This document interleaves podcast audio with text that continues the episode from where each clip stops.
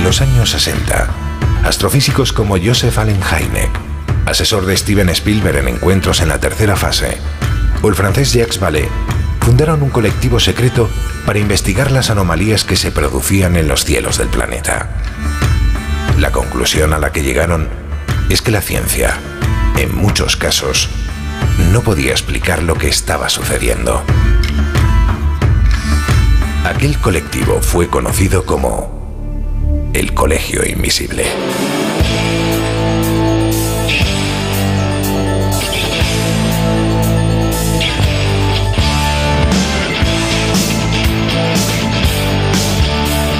El Colegio Invisible.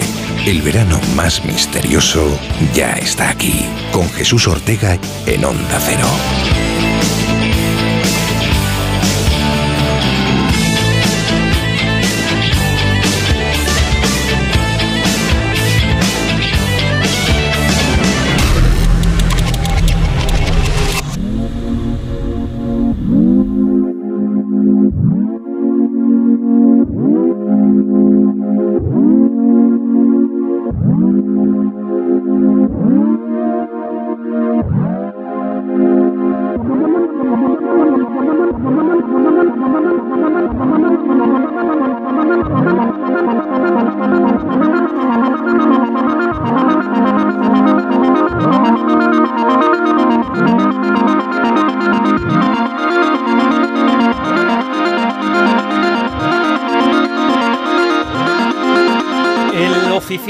Que afirmó que el Pentágono oculta restos de naves alienígenas denuncia duras represalias. El Confidencial. Un exmilitar asegura al Congreso que Estados Unidos tiene un programa secreto de captura y estudio de ovnis, ABC.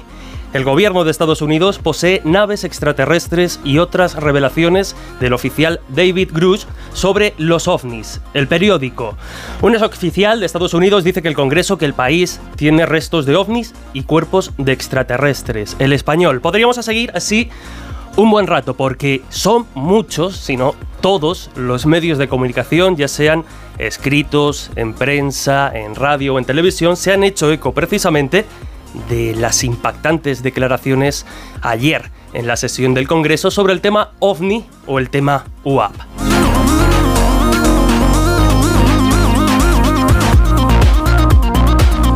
¿Qué tal? Bienvenidos y bienvenidas a la edición veraniega de El Colegio Invisible. La verdad es que teniendo en cuenta que mañana celebramos la segunda noche de los cazadores de ovnis, nuestra intención era dedicar este primer programa del verano a otro asunto, pero obviamente la actualidad manda.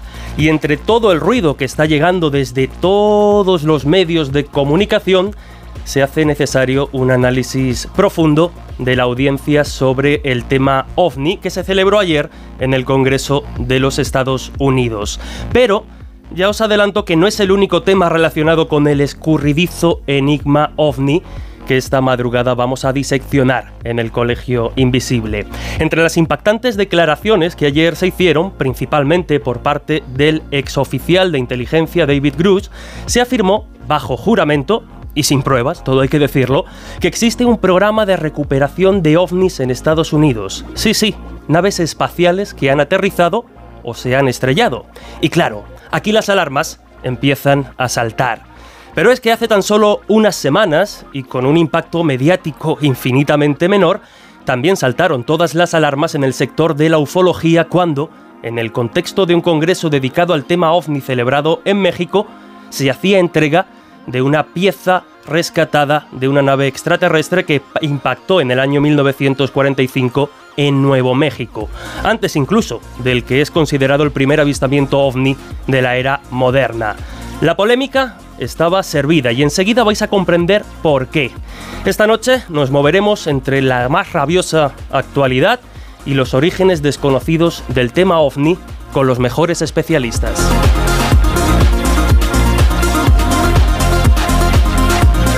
Ya sabéis que desde hoy y durante todo el verano hasta finales de agosto, cada madrugada del jueves al viernes estaremos en directo aquí hasta las 3 de la madrugada, lo que significa que queremos contar con todos vosotros a través de las diferentes redes sociales, con vuestra participación. Nos podéis buscar en Facebook como el Colegio Invisible en Onda Cero, en Twitter e Instagram como arroba coleinvisibleoc y a través del número de WhatsApp 628 985 161 con el prefijo 34 si escribís desde fuera de España. Y muy atentos a las redes sociales porque hoy van a tener mucho protagonismo y nos hemos reservado una sorpresita muy especial.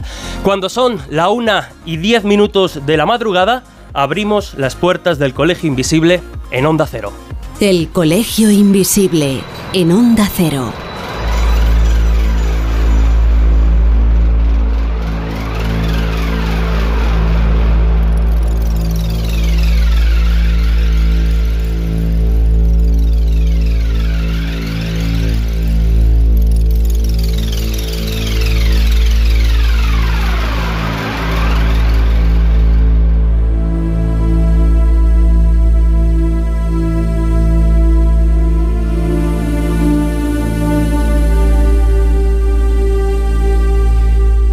Ya lo adelantábamos, casi que ni siquiera estaba buscado ni ha sido pretendido, pero parece que la actualidad de alguna forma ha decidido coincidir con el gran evento del año de la temporada en el Colegio Invisible, la segunda noche de los cazadores de ovnis. Y aunque ya lo hemos explicado por activa y por pasiva, no solo en el programa, sino también en las redes sociales, es la segunda noche porque la primera fue a cargo del gran y recordado Juan Antonio Cebrián, por aquel entonces todavía, en el mítico turno de noche. El 5 de julio de 1997 se celebraba esa primera alerta de los cazadores de ovnis, que ya bebía de una tradición de alertas ovnis que venía desde los 70 prácticamente en nuestro país. Un evento muy vinculado siempre a la radio y que más allá del propio interés por el fenómeno ovni, que hoy va a cobrar protagonismo y mañana todavía muchísimo más, pues más allá de ese interés, lo bonito también es reunirnos, pues una serie de personas, muchísimas están previstas en diferentes grupos, para observar el cielo en busca de anomalías, en busca de fenómenos extraños y como mínimo en busca de compartir y disfrutar de una experiencia entre amigos y entre todos aquellos invisibles que disfrutáis de los temas que cada semana pues se abordan regularmente en este programa. Es, extraño este inicio de temporada de, verano porque, bueno, Lorenzo Fernández Bueno y Laura Falcó, los eh, directores y presentadores convencionales del programa, aún no están de, de, vacaciones. Mañana nos toca currar mucho a todo el equipo. Y hoy queríamos hacer pues ese recordatorio y además comentar algunos detalles, algunos cambios de última hora, pero sobre todo el añadido de nuevos grupos de observación, no solo en España, sino por todo el mundo, porque la cifra de grupos asciende ya a más de 30. En mi caso, servidor, estaré en Madrid, concretamente en Alcorcón, en el Parque de las Presillas, en la zona infantil junto al lago a partir de las 11 de la noche, que salvo en algunos puntos es la hora convenida para empezar a aproximarse y acercarse a este evento, pero hay muchos más. Estaremos, o habrá grupos, como ya hemos ido repasando y podéis buscar no solo en nuestras redes sociales, sino también en la página web de Onda Cero, habrá grupos en Murcia, en Málaga, en Lugo, en Cantabria, en Sevilla, en Mallorca, en México, en Tenerife, en fin, ya estáis muy al tanto. Pero decíamos que ha habido incorporaciones de última hora, como por ejemplo en el caso de Villa, eh, en el caso de Treviño, en Burgos, donde la Asociación de Brujos y Brujas, eh, bueno, pues muy aficionados también a estos temas, se van a juntar en la iglesia de dicha población, en Treviño. Estamos hablando, insisto, de los últimos grupos que se han añadido a lo largo de esta semana. En Cáceres también, en el extremeño sentado, así se llama eh, este sitio en el que han quedado en el aparcamiento del alto del puerto de Tornavacas, pues también habrá un grupo, por si a última hora os queréis apuntar, en esa zona que no estaba cubierto. También, por ejemplo, Pablo Ángel Gil Morales nos dice que, bueno, pues se une a esta iniciativa, a esta segunda noche de los cazadores de ovnis, con un grupo de amigos que estarán precisamente bajo el formidable cielo de Arroyo Molinos de León en Huelva. José Martínez, que fijaos, si, si está lejos, trabaja en Arabia Saudí y nos dice que precisamente, aparte de que es oyente fiel del programa y que nos escucha todas las semanas, pues mañana también estará como, como corresponsal en este lugar para observar el cielo y reportar si pasa algo extraño. Pero hay que decir que el cambio más significativo es el que tiene que ver con el grupo de Gran Canaria, porque si estaba previsto que el grupo se diese, se diese cita en el pico de las nieves a partir de las 10 eh, de la noche, pues debido precisamente a los incendios que han asolado y arrasado eh, muchísimas hectáreas en, la, en, la, isla, pues han cambiado el sitio. Así que atentos los que tuvieseis previsto acercaros al grupo en Gran Canaria, porque, como decimos, a consecuencia del incendio, el lugar donde ahora se va a celebrar, donde se van a reunir estos observadores, eh, junto con nuestro compañero Luis Javier Velasco, es el faro de Sardina del Norte, en Galdar, a partir de las 10 y cuarto. Un sitio además con vinculación ufológica bastante interesante. Ya sabéis que mañana os queremos muy activos, os queremos con muchas ganas de disfrutar. Y aquí yo sé que algunos al equipo de verano se nos van a echar encima porque nos hemos reservado una pequeña sorpresa. Ya sabéis que los que queráis disfrutar del evento en directo junto a los compañeros que estarán en estudio, en el teatro, en este caso de, Onda Cero, las plazas estaban ya completas y absolutamente cubiertas, pero nosotros hemos hecho un poquito de trampas y nos hemos reservado tres plazas para los que nos estáis escuchando hoy en directo y decidáis pues oye, en el último momento acompañarnos. Para ello tenéis que mandar vuestro nombre completo y vuestro DNI al WhatsApp del programa indicando a las claras que queréis asistir a la grabación, a la emisión de la segunda noche de los cazadores de ovnis. Y recordamos de nuevo, por tanto, el número de WhatsApp del programa 628 985 161. Repito, 628-985-161. Tenéis que enviar vuestro nombre completo, vuestros DNIs e indicar que queréis asistir a la emisión de este programa tan especial que recordamos nos llevará desde la una de la madrugada, aunque muchos grupos se reunirán antes, hasta las 5 de la mañana. Invitados de lujo, desde Miguel Blanco, Javier Sierra, Miguel Pedrero, Josep Guijarro, que va a estar en unos minutos con nosotros, Juanjo Sánchez Oro, que ya está aquí a mi izquierda y enseguida lo presentamos. En fin, una velada única con música en directo, comandada, como no, por Lorenzo Fernández Bueno y Laura Falcó. Así que muy atentos a las redes y muy atentos mañana al cielo, porque el evento que hemos preparado creo que va a ser bastante, bastante emocionante. Pero si os parece, hecho este repaso, hecho este aviso, es momento de empezar a analizar la última información relativa al fenómeno de los ovnis. El Colegio Invisible. El periodismo de misterio ya está aquí, en Onda Cero.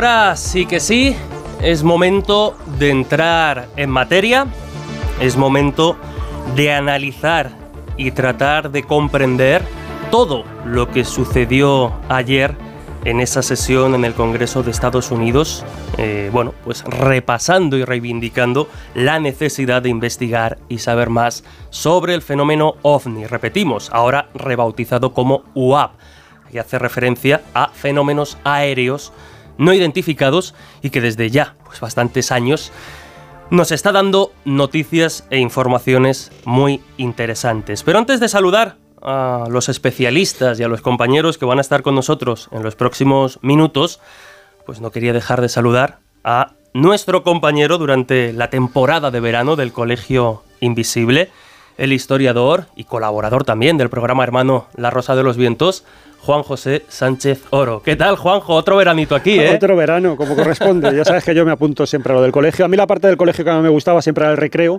y esto es lo más parecido que hay al, recreo que yo viví en aquellas épocas, lejanas ya. O sea que encantado, encantado de estar contigo. Pues, Juanjo, estarás con nosotros desde ahora hasta finales de agosto, como decíamos. Y es verdad que, bueno, pues este verano uh, ha causado baja otro buen amigo que nos lleva acompañando todos los veranos, pero que este año pues tiene otros quehaceres, otras necesidades, y hemos decidido darle ese, ese privilegio. Aprobó todo, es que aprobó todo. Exacto, no tiene que repetir. Hablamos de, del periodista Miguel Pedrero, director adjunto de la revista Año Cero, que ya sabéis que desde la primera temporada de verano del colegio aquí en Onda Cero nos ha acompañado, pero este verano no va a estar, ojo, de forma regular. Pero alguna sorpresa nos tiene preparada y en unas semanas pues estará con nosotros para contarnos y para sorprendernos, como hace siempre con sus casos y sus investigaciones. No obstante, eh, a partir de la semana que viene, cuando regresemos con el formato de tertulia habitual, oye, vamos a tener también a un compañero de muchísimo nivel, porque si no está Miguel Pedrero, el que estará con nosotros va a ser Juan Gómez, periodista, director también del programa Nueva Dimensión, y colaborador del Colegio Invisible, porque el verano pasado también estuvo con nosotros precisamente abriendo su cuaderno de campo y enseñándonos eh, y contándonos sus casos e historias más alucinantes. Así que este año lo hablaba con él a micrófono cerrado, este año va a tener que va a poder dormir un poquito más y se va a ir a poder a dormir a poder ir a dormir un poquito más más temprano, pero estará estará con nosotros.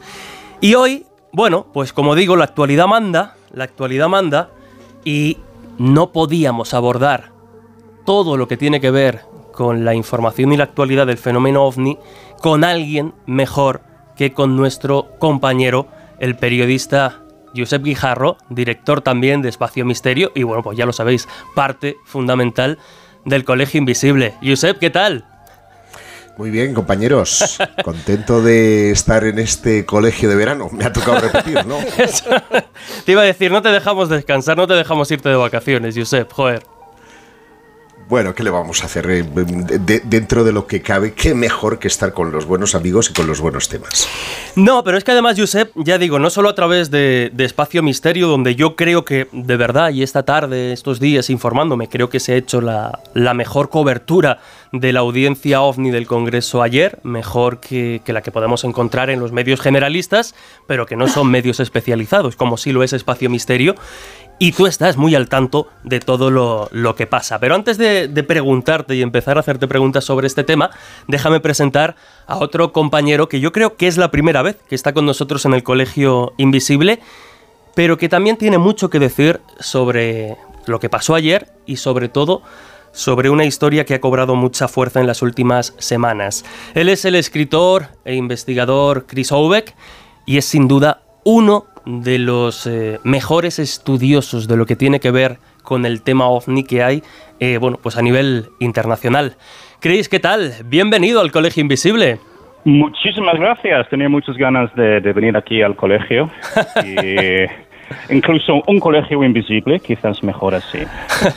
colegio invisible que aunque siempre se cita y se dice precisamente en la, en la cabecera, en la sintonía de este, de este programa, nos remite precisamente a Jacques Vallée, que de alguna forma eh, hoy va a coger mucho protagonismo en los próximos minutos. Pero si os parece, antes de llegar a ese caso Trinity, que insisto ha dado mucho que hablar en las últimas semanas, creo que es de rigor precisamente empezar por la actualidad más rabiosa. Y aunque la pregunta, Josep, sea tremendamente genérica, creo que conviene poner orden y poner un poquito de, cabeza en todo lo que está pasando.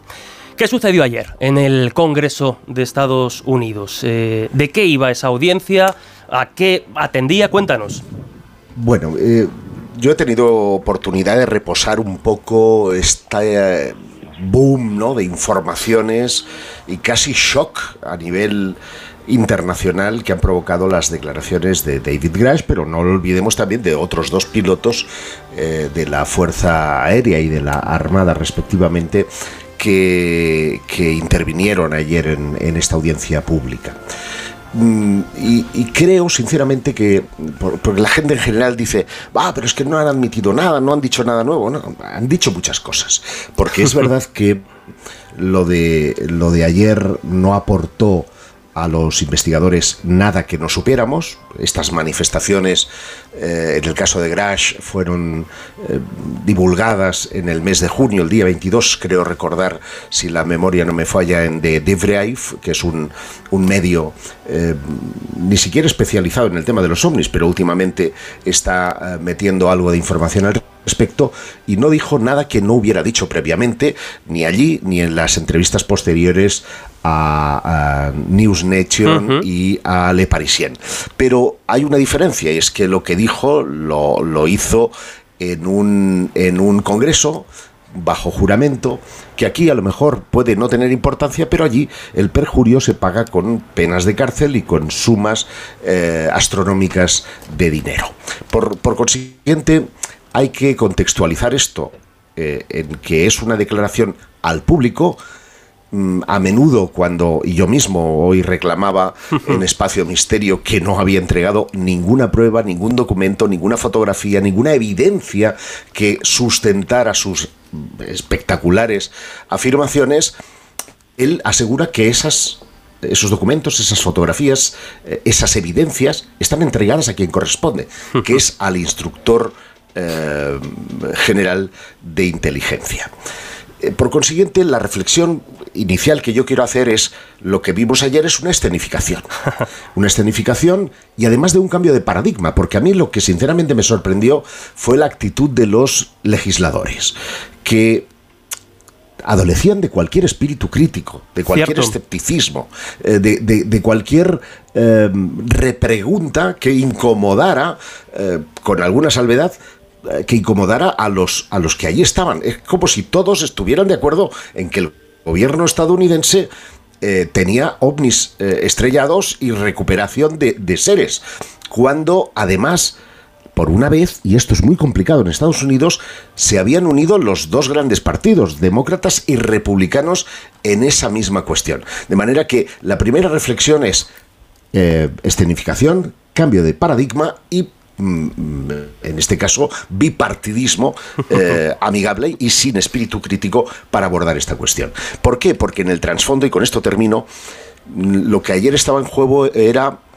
la transparencia era la información. ¿Qué se busca con todo esto? No se busca decir al mundo que los extraterrestres están aquí, sino generar una ley de secretos mucho más transparente. Y esto no tiene que ver con los ovnis, yo lo pienso sinceramente y a lo mejor tiene que ver con los gastos de la guerra de Ucrania, tiene que ver con Hunter Biden, tiene que ver con eh, las cuitas entre demócratas y republicanos, tiene que ver con muchas otras cosas, eh, con los gastos oscuros, eh, con, con el tema de las subcontratas en defensa que mueven miles de millones de dólares anuales y que a lo mejor sobre texto de crear una ley ovni que se va a aprobar este próximo mes de octubre, eh, pues resulta que hay un, alguien que muerde el anzuelo y sale como damnificado a través de la ufología.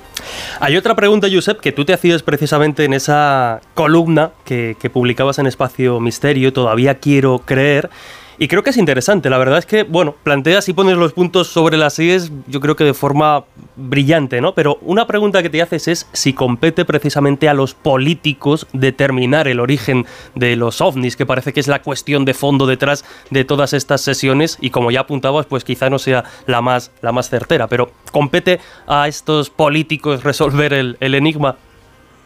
A, mi juicio, no.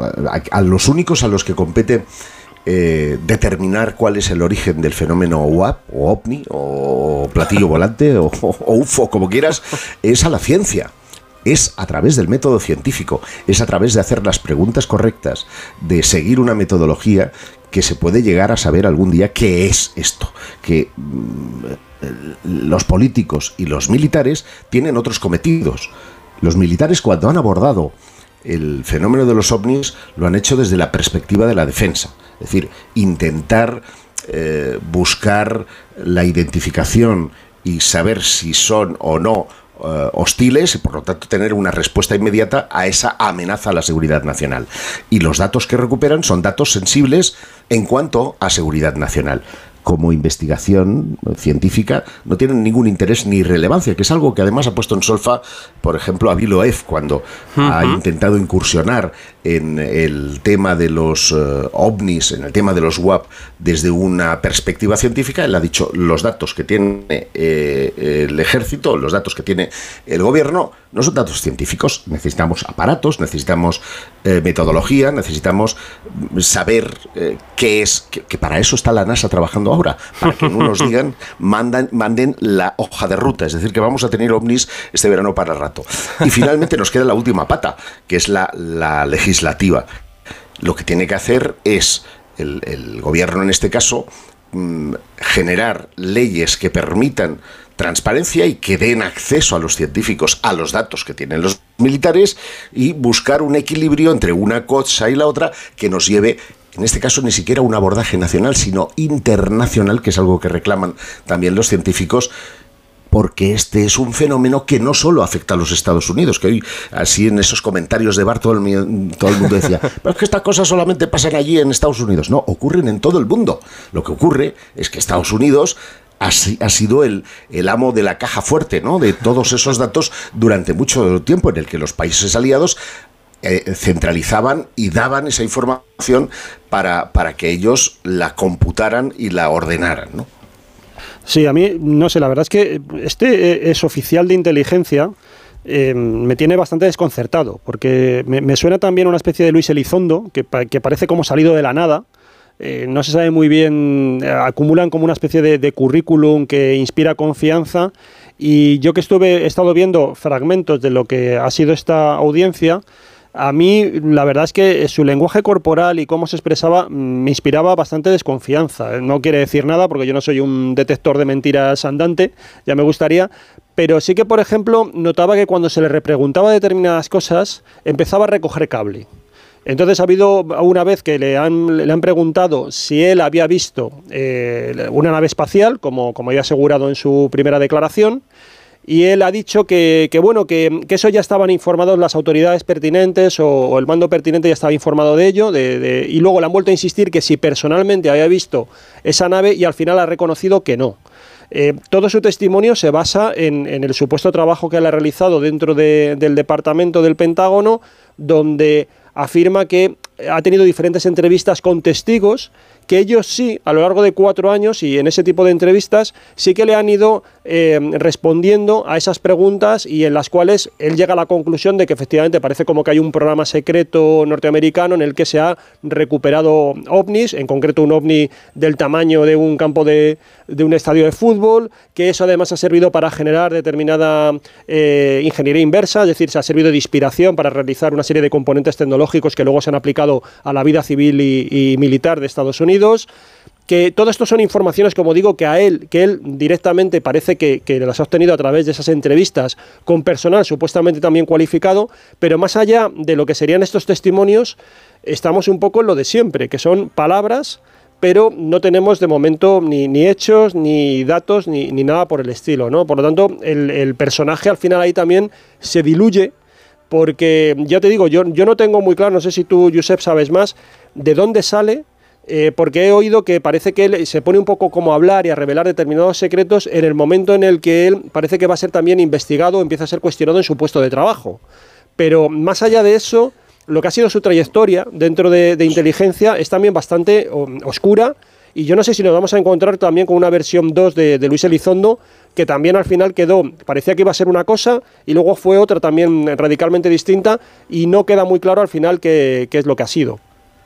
No, yo, yo creo, vamos a ver, su hoja de servicios eh, es una hoja de servicios, eh, ha estado en Afganistán, ha estado trabajando en, eh, servicios de inteligencia en los últimos 40, de 40, perdón, 14 años, pero lo relevante, digamos, ocurre entre 2019 y 2021. Yo no cuestiono eso, ni, ni, creo además que, que, sea el camino. Lo que, lo que sí me parece sospechoso y y esto es algo que se puede debatir si queréis, es eh, la vinculación que de nuevo tiene que ver con los lobistas del fenómeno ovni.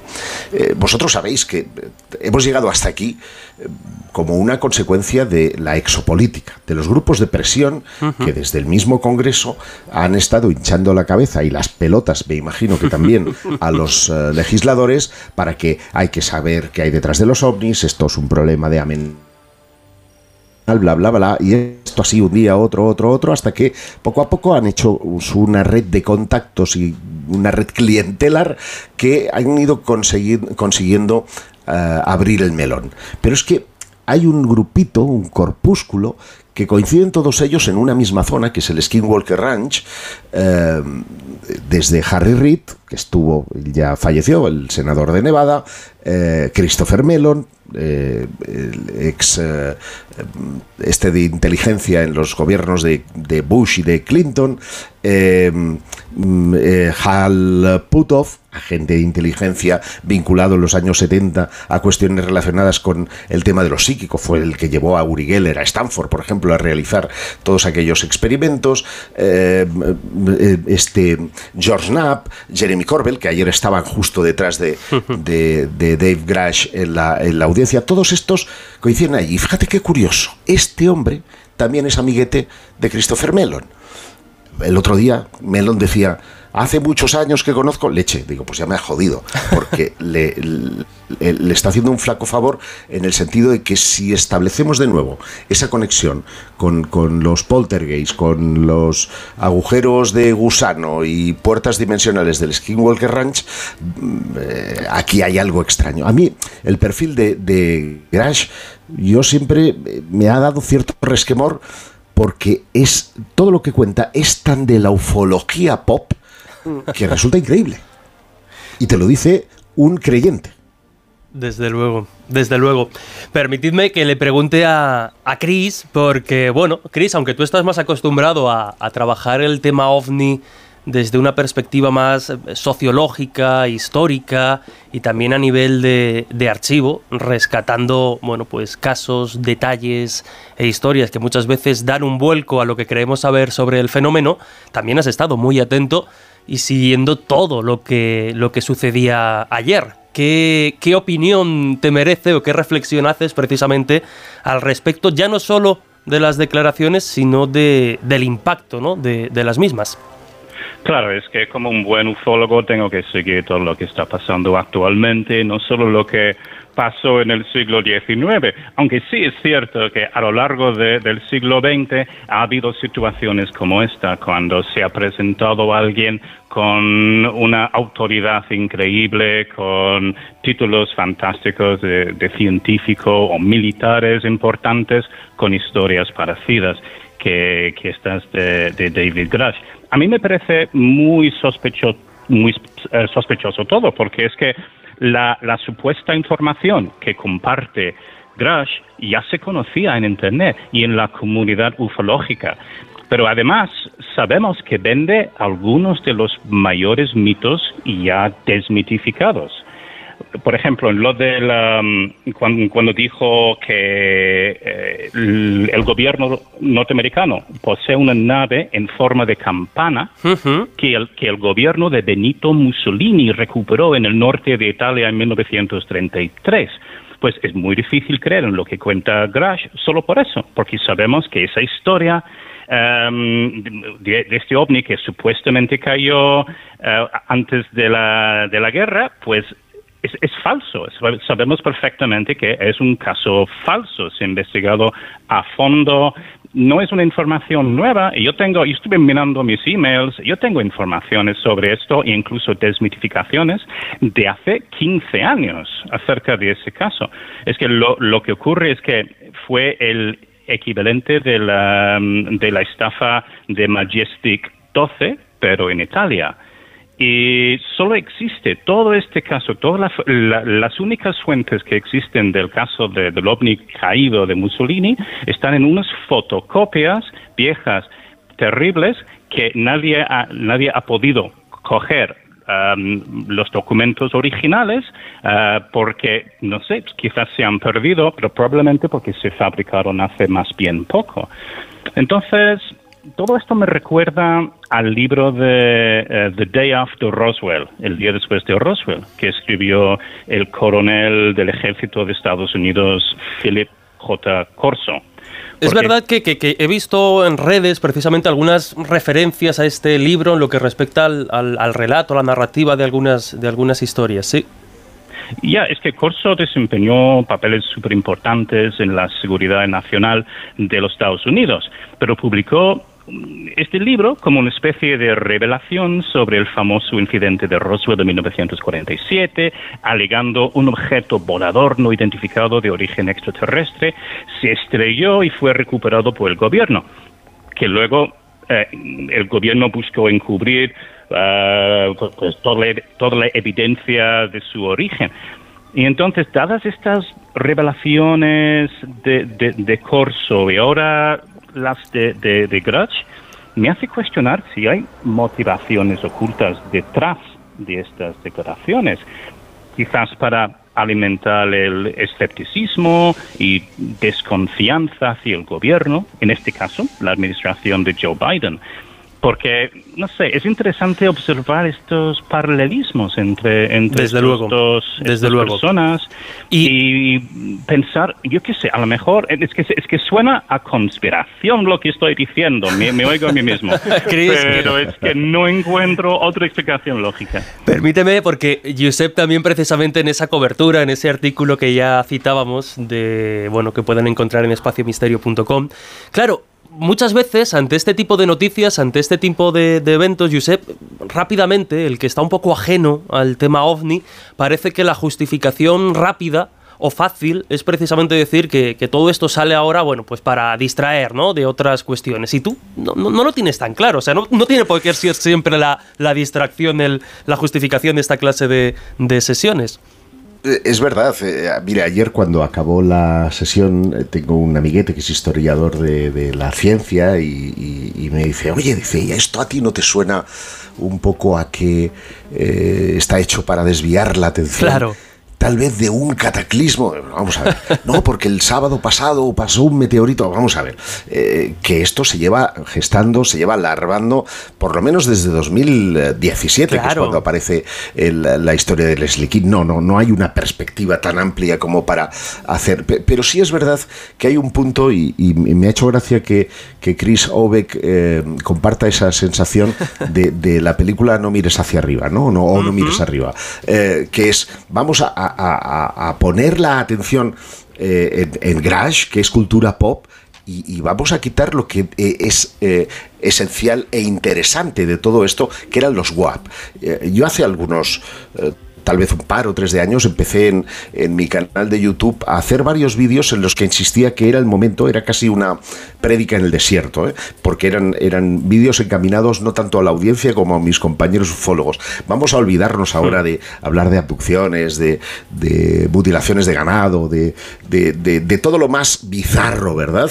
Em, para, para centrarnos en algo que son los WAP. Por primera vez en la historia tenemos a, las fuerzas armadas y a los científicos cooperando para intentar buscar explicación. Pues vámonos al método científico. Dejémonos, dejemos un poco las, eh, las noticias sensacionalistas de lado, porque si somos capaces de que los científicos no huyan corriendo como ha pasado en el pasado, pues eh, podremos avanzar. ¿no? Y, siempre ocurrió eh, en, en, el año 95 cuando apareció aquella famosa em, autopsia, em, que había una, una iniciativa muy seria de un senador de Alburquerque que se llamaba Steven Swift y que eh, iba a conseguir vía Hacienda datos respecto a Roswell y, y la famosa película desvió la atención y nos llevó a todos la consecuencia fue que bajó el nivel de creencia en el tema ovni una barbaridad en los años posteriores. Volvió a ocurrir en el aniversario de Roswell con, con, eh, con el Day After Roswell de Philip Corso y efectivamente volvió a pasar exactamente lo mismo. Y dicen que no hay dos sin tres. Tal vez Grash sea eso, algo, un elemento de inteligencia. No olvidemos que el tío ha sido espía, eh, eh, que, que, lo que está tratando es de desviar la atención de los dos que tenía al lado, que efectivamente sí han tenido experiencias sólidas porque se pueden corroborar en este caso no solamente por su testimonio, sino porque hay filmaciones, porque hay lecturas de elementos electrópticos, porque hay testigos en tierra, porque hay otra serie de cosas que hacen que se trate de un caso racional. Y lo que ayer no había en el Congreso era racionalidad. Yo fíjate que, eh, claro, porque aquí son dos partes, como tú muy bien señalas, Josep. Uno es la propia declaración de, de David Grass, que es bastante sorprendente y que, como decimos, pues mezcla cuestiones bastante burdas y que incluso dentro de los ufólogos, incluso de los más creyentes, pues ya llevaban bastante tiempo que estaban desacreditadas y sin embargo él las mantiene y le trata de dar un aire como de seriedad y respetabilidad que, ya digo no se sostienen. Yo, yo realmente no creo que tengan Estados Unidos ninguna nave espacial ni que sea necesario acudir a eh, ingeniería inversa para explicar lo que han sido los avances tecnológicos del, último, del último siglo, porque está perfectamente... Muy rápidamente, aunque imagino que, que, los invisibles ya versados en esta cuestión, cuando hablamos de ingeniería inversa, es ese concepto que se utiliza para si tienen tecnología extraterrestre, vamos a llamarla así, eh, estudiarla para crear precisamente tecnología aquí en la Tierra, ¿no? Muy avanzada. Y, luego, y luego también pues, se ha hablado de pactos y entre las élites y tal. Y por ejemplo, una de las cosas que se ha comentado es que la, introducción, por ejemplo, del transistor, pues también sería una aportación alienígena. Haría falta algún alienígena ahora en el, en el, el láser, claro, la eh, invisibilidad de los F-117 y los B-52. Eh, yo creo que hasta, hasta el secador va a resultar hasta el velcro, hasta el velcro, Josep. Hasta el velcro, es verdad. Hasta el velcro también. Pero es lo que digo, yo creo que, que, cualquiera que conozca, tú mismo acabas de comentar, tu amigo que es eh, historiador de la ciencia, cualquiera que, que, profundice un poco en lo que ha sido la, en la historia de la ciencia y la tecnología, ve perfectamente lo que ha sido la secuencia de acontecimientos, de descubrimientos que, que justifican o que fundamentan perfectamente todas esas invenciones o descubrimientos. No, no, no es necesario acudir a, a, los alienígenas. Pero bueno, yo, hay la segunda parte, que es la que tú comentabas, ¿no? Esa especie de, de sentimiento irracional que parece que estuvo hoy en la audiencia. Yo, fíjate que creo, o mi única manera de tratar de interpretar lo que ha ocurrido y ese comportamiento que tienen ahí sus señorías, es que me da la sensación de que también están mm, luchando mucho por, primero, y es mi esperanza, profesionalizar lo que sería la ufología y normalizarla, y eso supone también que ya no queden fuera ni siquiera todos estos relatos conspiranoicos que prácticamente en muchos casos han eclipsado la, verdadera ufología. ¿no? Y muchos, muchos ufólogos se quejaban precisamente de cómo la conspiración, los reptilianos, todo este tipo de cosas, estaba tapando el buen hacer de muchos ufólogos que, apostaban por otra manera de hacer las cosas y de investigar el fenómeno ovni de otra manera. A mí me da la sensación de que hay una clara vocación por parte de las eh, autoridades norteamericanas de que todo esto que es también, todo lo que es el relato, todo lo que tiene que ver con informaciones ufológicas, por disparatadas o delirantes que nos puedan parecer a simple vista, eh, queden también englobadas dentro de lo que va a ser este salto cualitativo que pretende ser esta especie de refundación de la ufología que estamos asistiendo ahora con esa eh, hibridación también un poco, ese trabajo un poco simbiótico entre la NASA, entre determinados organismos del ejército, del Pentágono, que están haciendo ahora mismo con una legislación de apoyo, con un presupuesto, etcétera. Porque creo que, realmente les preocupa eso. Y yo creo que, el, comportamiento a lo mejor también de, las, de, los senadores es el decir, mira, vamos a incluso a escuchar las afirmaciones, como diciéndolo un poco vulgarmente, ¿no? Lo más grande que se pueda decir del fenómeno y sin embargo lo vamos a recibir con normalidad y vamos a tratar de ver si tiene fundamento o no. Tratando de demostrar también ante la opinión pública que no se escandalizan de nada, que no tienen miedo a enfrentarse incluso a eh, afirmaciones de esta envergadura, que como digo son bastante sorprendentes, pero que están dispuestos incluso a indagar eso, para que a partir de ahora, cuando se produzca esta especie de refundación de, de la ufología, estamos dispuestos a tocar todos los temas con la máxima transparencia, eh, y que no se nos escape nada como ha ocurrido hasta ahora. Porque incluso dentro de esto que puede ser bastante delirante, puede haber a lo mejor algún pequeño atisbo que, pueda ser interesante incluso para la seguridad nacional. Eh, una de las cosas que también eh, han insistido bastante a lo largo de, este, de, estos últimos años, y he dicho también, y hubo que cambiar incluso el protocolo de, de, la Marina, era como muchos de los pilotos confesaban que habían tenido encuentros en el aire con no se sabe muy bien qué, pero que ellos quedaron absolutamente sorprendidos por, por esos ovnis y sin embargo no se atrevían a informar de ello por el qué dirán o cómo les podía afectar a sus carreras profesionales. Entonces, yo creo que ellos ahora mismo están, lo que quieren es controlar absolutamente todo, incluso eh, la geopolítica, ¿no? Lo que se diga la geopolítica y que todo ya quede perfectamente encauzado dentro de lo que sería esta nueva red que se ha creado de, un poco militar y científica y a partir de ahora, bueno, pues con este nuevo cuño tirar para adelante. Y yo creo que eso a lo mejor es por lo menos, ya digo, no sé si es la realidad, pero sí que sería mi deseo de que fuera por ahí, ¿no? Claro, porque yo sé precisamente esta reflexión que hace Juanjo sobre tener el control un poco sobre todo lo que pasa en la, en la ufología dentro del fenómeno UAP es precisamente porque cuando nos encontramos y aún estamos pendientes de recibir el informe de la NASA, precisamente esa comisión interdisciplinar de, especialistas que están estudiando el fenómeno, porque precisamente cuando, cuando se habla de conclusiones o tratan de llegar a conclusiones, lo que echan de menos no es que nos encontremos con casos sin explicación, que evidentemente existe ese porcentaje mínimo, sino que no tienen del todo la información certera y clara para poder emitir un veredicto a favor o en contra según qué, qué fenómenos, ¿no? La calidad de los datos que ahora mismo hay para trabajar con el, con el fenómeno ovni.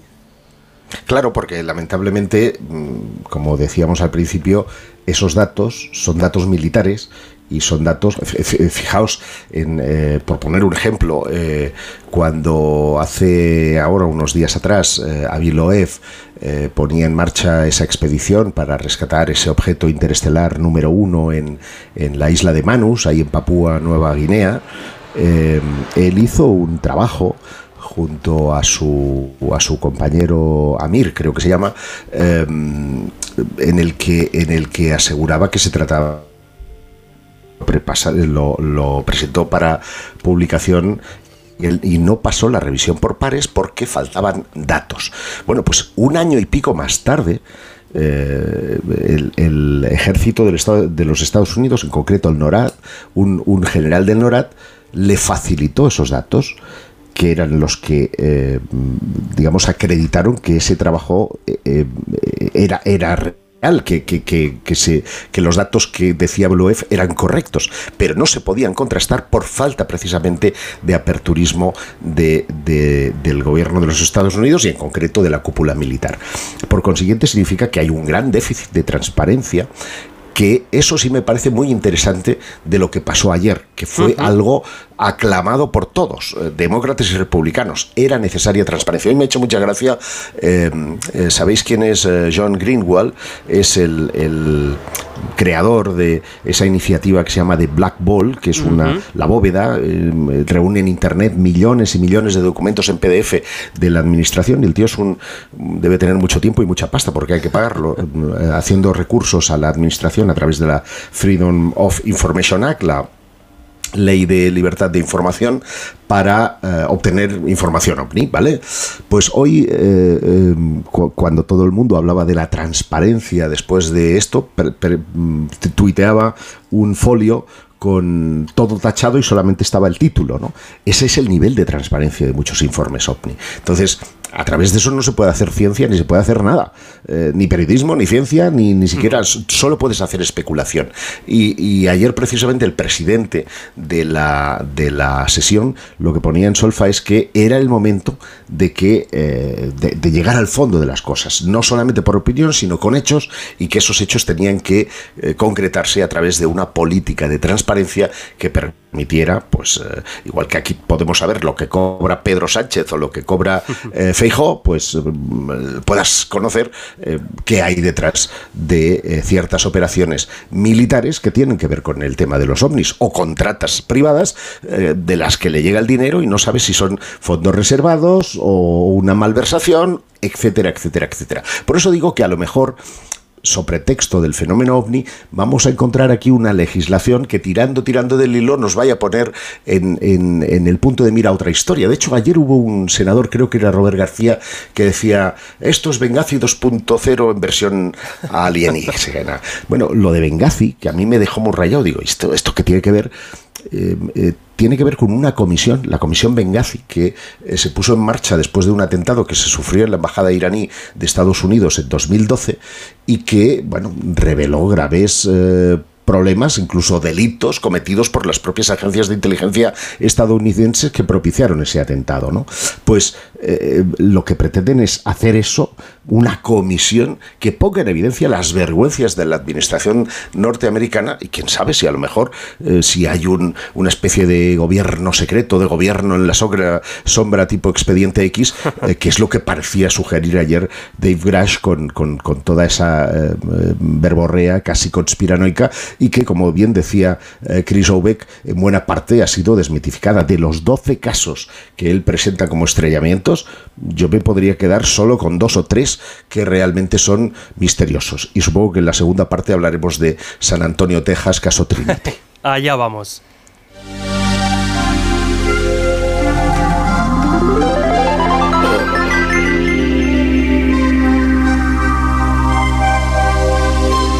Pues efectivamente, Josep, vamos a hablar con, eh, de la otra noticia que en este mes de julio, hace tan solo unas semanas, a primeros de mes, pues revolucionó con menos impacto mediático, pero desde luego con mucho recorrido en el nicho de la ufología y en la comunidad más especializada, que como ya adelantabas nos remite al que de alguna forma ha sido bautizado o considerado como el primer estrellamiento ovni de la era moderna. Y decimos esto porque, bueno, en 1947, concretamente el 24 de junio, se inicia lo que conocemos como era moderna del fenómeno ovni, con el avistamiento de Kenneth Arnold y apenas unas semanas después con el otro gran caso, que es Roswell. Pues bien, este caso que ahora vamos a diseccionar y analizar, bautizado como Trinity, que tuvo lugar en, en San Antonio, en Nuevo México, parece ser que se produjo dos años antes del inicio oficial de toda esta aventura que hoy centra el programa,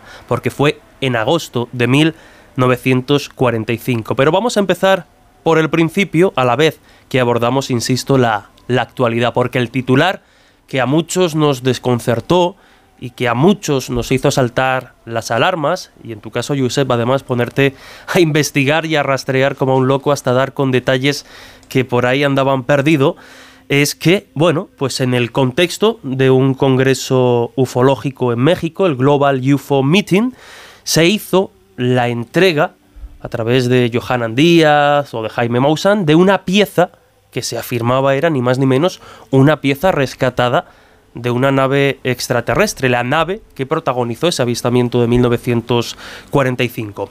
Ponnos un poquito en contexto, Josep, ¿qué, qué, pasó? ¿Por qué se revolucionó tanto la gente con esta pieza que ahora vamos a ir diseccionando, que tú has investigado a fondo y que, bueno, pues desde luego eh, puede ser de muchas cosas, pero probablemente no de un, de un platillo?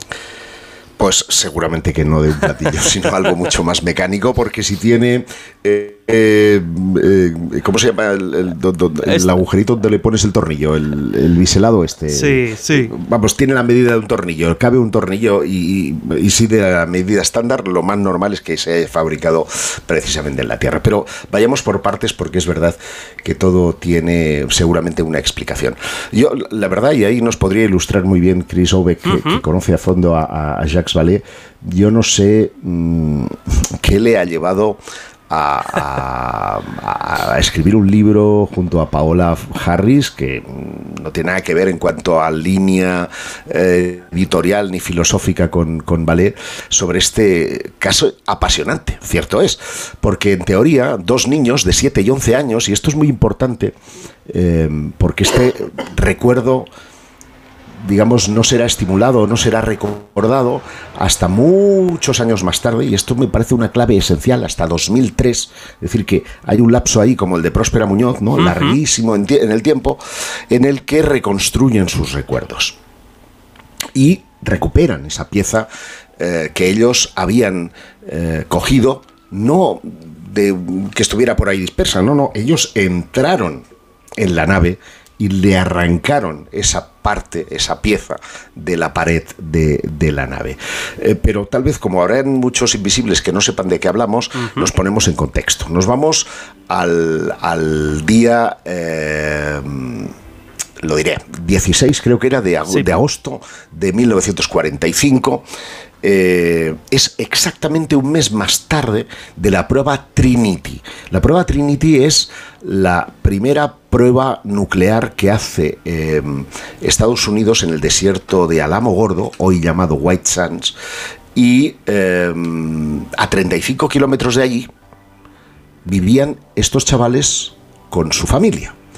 Y ese día, eh, ese día 16 de, agosto, eh, estaban montando a caballo, buscando a una vaquilla, a una vaca que había dado luz y querían ver si la vaquilla se encontraba bien y tras comprobar, darle de eh, un biberón de, leche y ver que se amamantaba posteriormente correctamente, se pone a comer el bocata ahí debajo de un porche y de repente notan un estruendo y cómo el suelo se mueve. Fíjate que años más tarde ellos recordarán esto, que era el estruendo y el movimiento del suelo igual que el que habían sufrido un mes antes de este avistamiento. Eh, me refiero a la prueba Trinity. Con lo cual hay ahí una especie de, mm, recuerdo neblinoso entre eh, la prueba nuclear y el acontecimiento. ¿Cuál es ese acontecimiento? Al ver esto, ellos se mueven y descubren que debajo de un cerrito hay una especie de aguacate que eh, está humeante y distinguen el cuerpo, los cuerpos de varios seres que están ahí como retorciéndose, como, como muriéndose, pero no van a auxiliarles a pesar de que dicen que son niños como ellos. seres, además, hablaban de seres como insectoides, ¿no? Es el término. Efectivamente. Efectivamente, o sea, ellos debían de ser muy feos, porque ellos decían que eran como ellos, que eran niños como ellos. El caso es que, el caso es que se van, se van para su casa, se lo dicen al padre, y lo curioso es que el padre lo pone en conocimiento del eh, sheriff, un amigo suyo, que, eh, bueno, a su vez pondrá el, el acontecimiento en manos de los militares y el 28 de agosto, estamos hablando casi de 10 días más tarde, van y recuperan ese objeto. Es decir, algo recuperaron.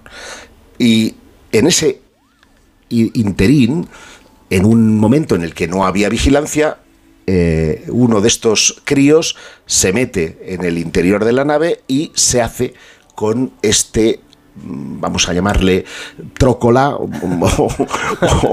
o, palanca o no sé cómo llamarle, que eh, fue entregada en ese, en ese congreso. Claro, aquí tenemos un objeto. Yo recuerdo que Michio Kaku, cuando le recibió en Barcelona y hablábamos del tema, decía, si alguna vez alguien sube en un ovni, que por favor robe, que no lo van a llevar a la cárcel, que se lleve algo, porque eso es analizable.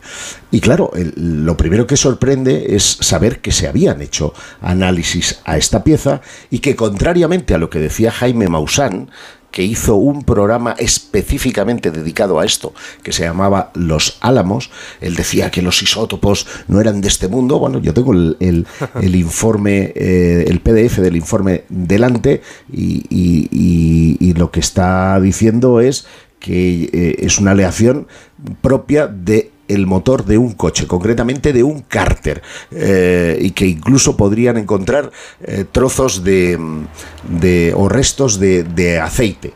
Eh, entonces tú dices, a ver, ¿qué, qué, me estoy perdiendo? ¿no? Esto es algo muy humano y resulta que le estamos dando una trascendencia extraordinaria. Bueno, pues es que cuando empiezo a tirar del hilo, me doy cuenta por una, por una fotografía que alguien subió a las redes y que era muy parecida, digo, voy a buscarlo porque habían algunas singularidades y di con una pieza mm, que es de un aerogenerador windmill, mm, que desde luego es prácticamente igual, yo les remito que vayan también a Especio Misterio porque esto lo publiqué allí, es una pieza de un, eh, vamos, esos molinos, de esos aerogeneradores tan típicos eh, que vemos en las películas eh, estadounidenses.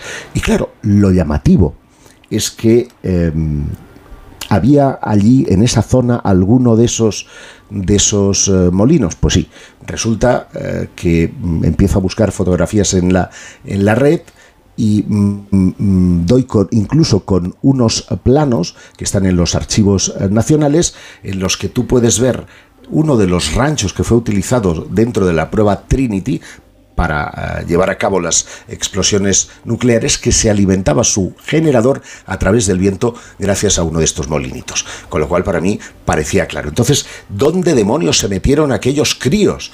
Pues eh, de nuevo las fotografías del Archivo Nacional me ponen en la, en la pista de lo que se llama el jumbo. El jumbo era una carcasa metálica con forma de aguacate que eh, en el caso de que la bomba tuviera cualquier error, cualquier problema, podía estallar y hacer de contenedor, ¿de acuerdo? Estamos hablando de una cosa metálica de casi 214 toneladas.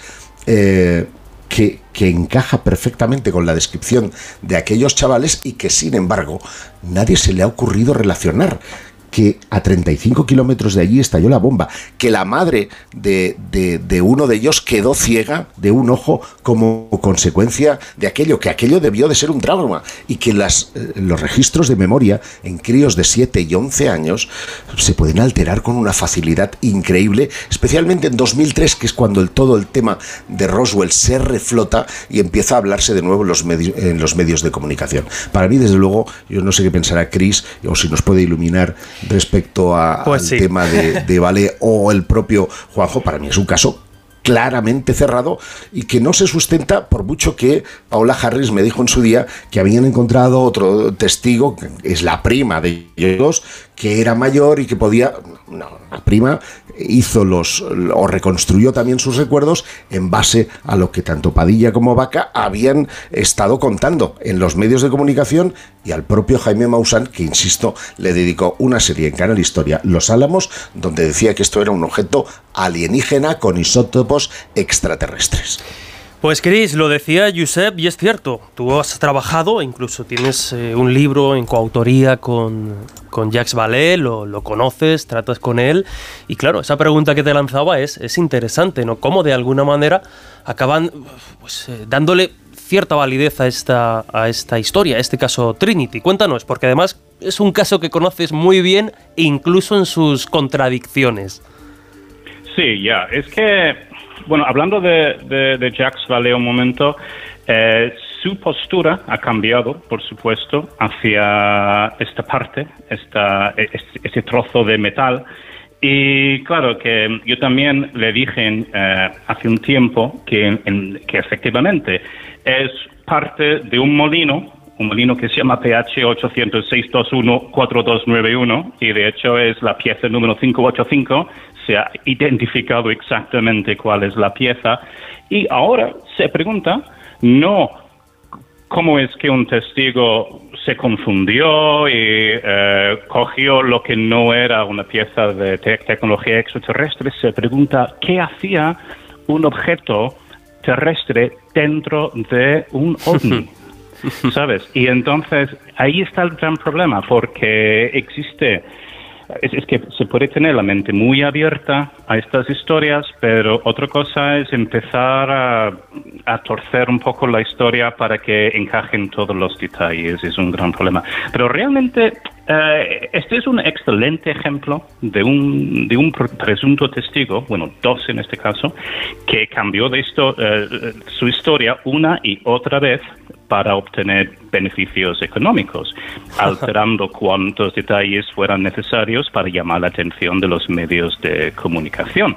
Porque a finales de 2002, menos de un año antes de que el caso se hiciera público, uno de estos hombres, Baca, porque son Baca y Padilla, Baca intentó vender la historia a un escritor llamado Thomas J. Carey y se realizó una entrevista y el audio, y el audio completo está disponible ahora mismo en Internet. Sin embargo, la versión que contó Baca era muy diferente de lo que contó a Vali y a Harris más, eh, más tarde, o incluso era muy diferente a, lo que contó a, los investigadores seis meses más tarde. Y fue como más bien el primer borrador de un, de un gran engaño.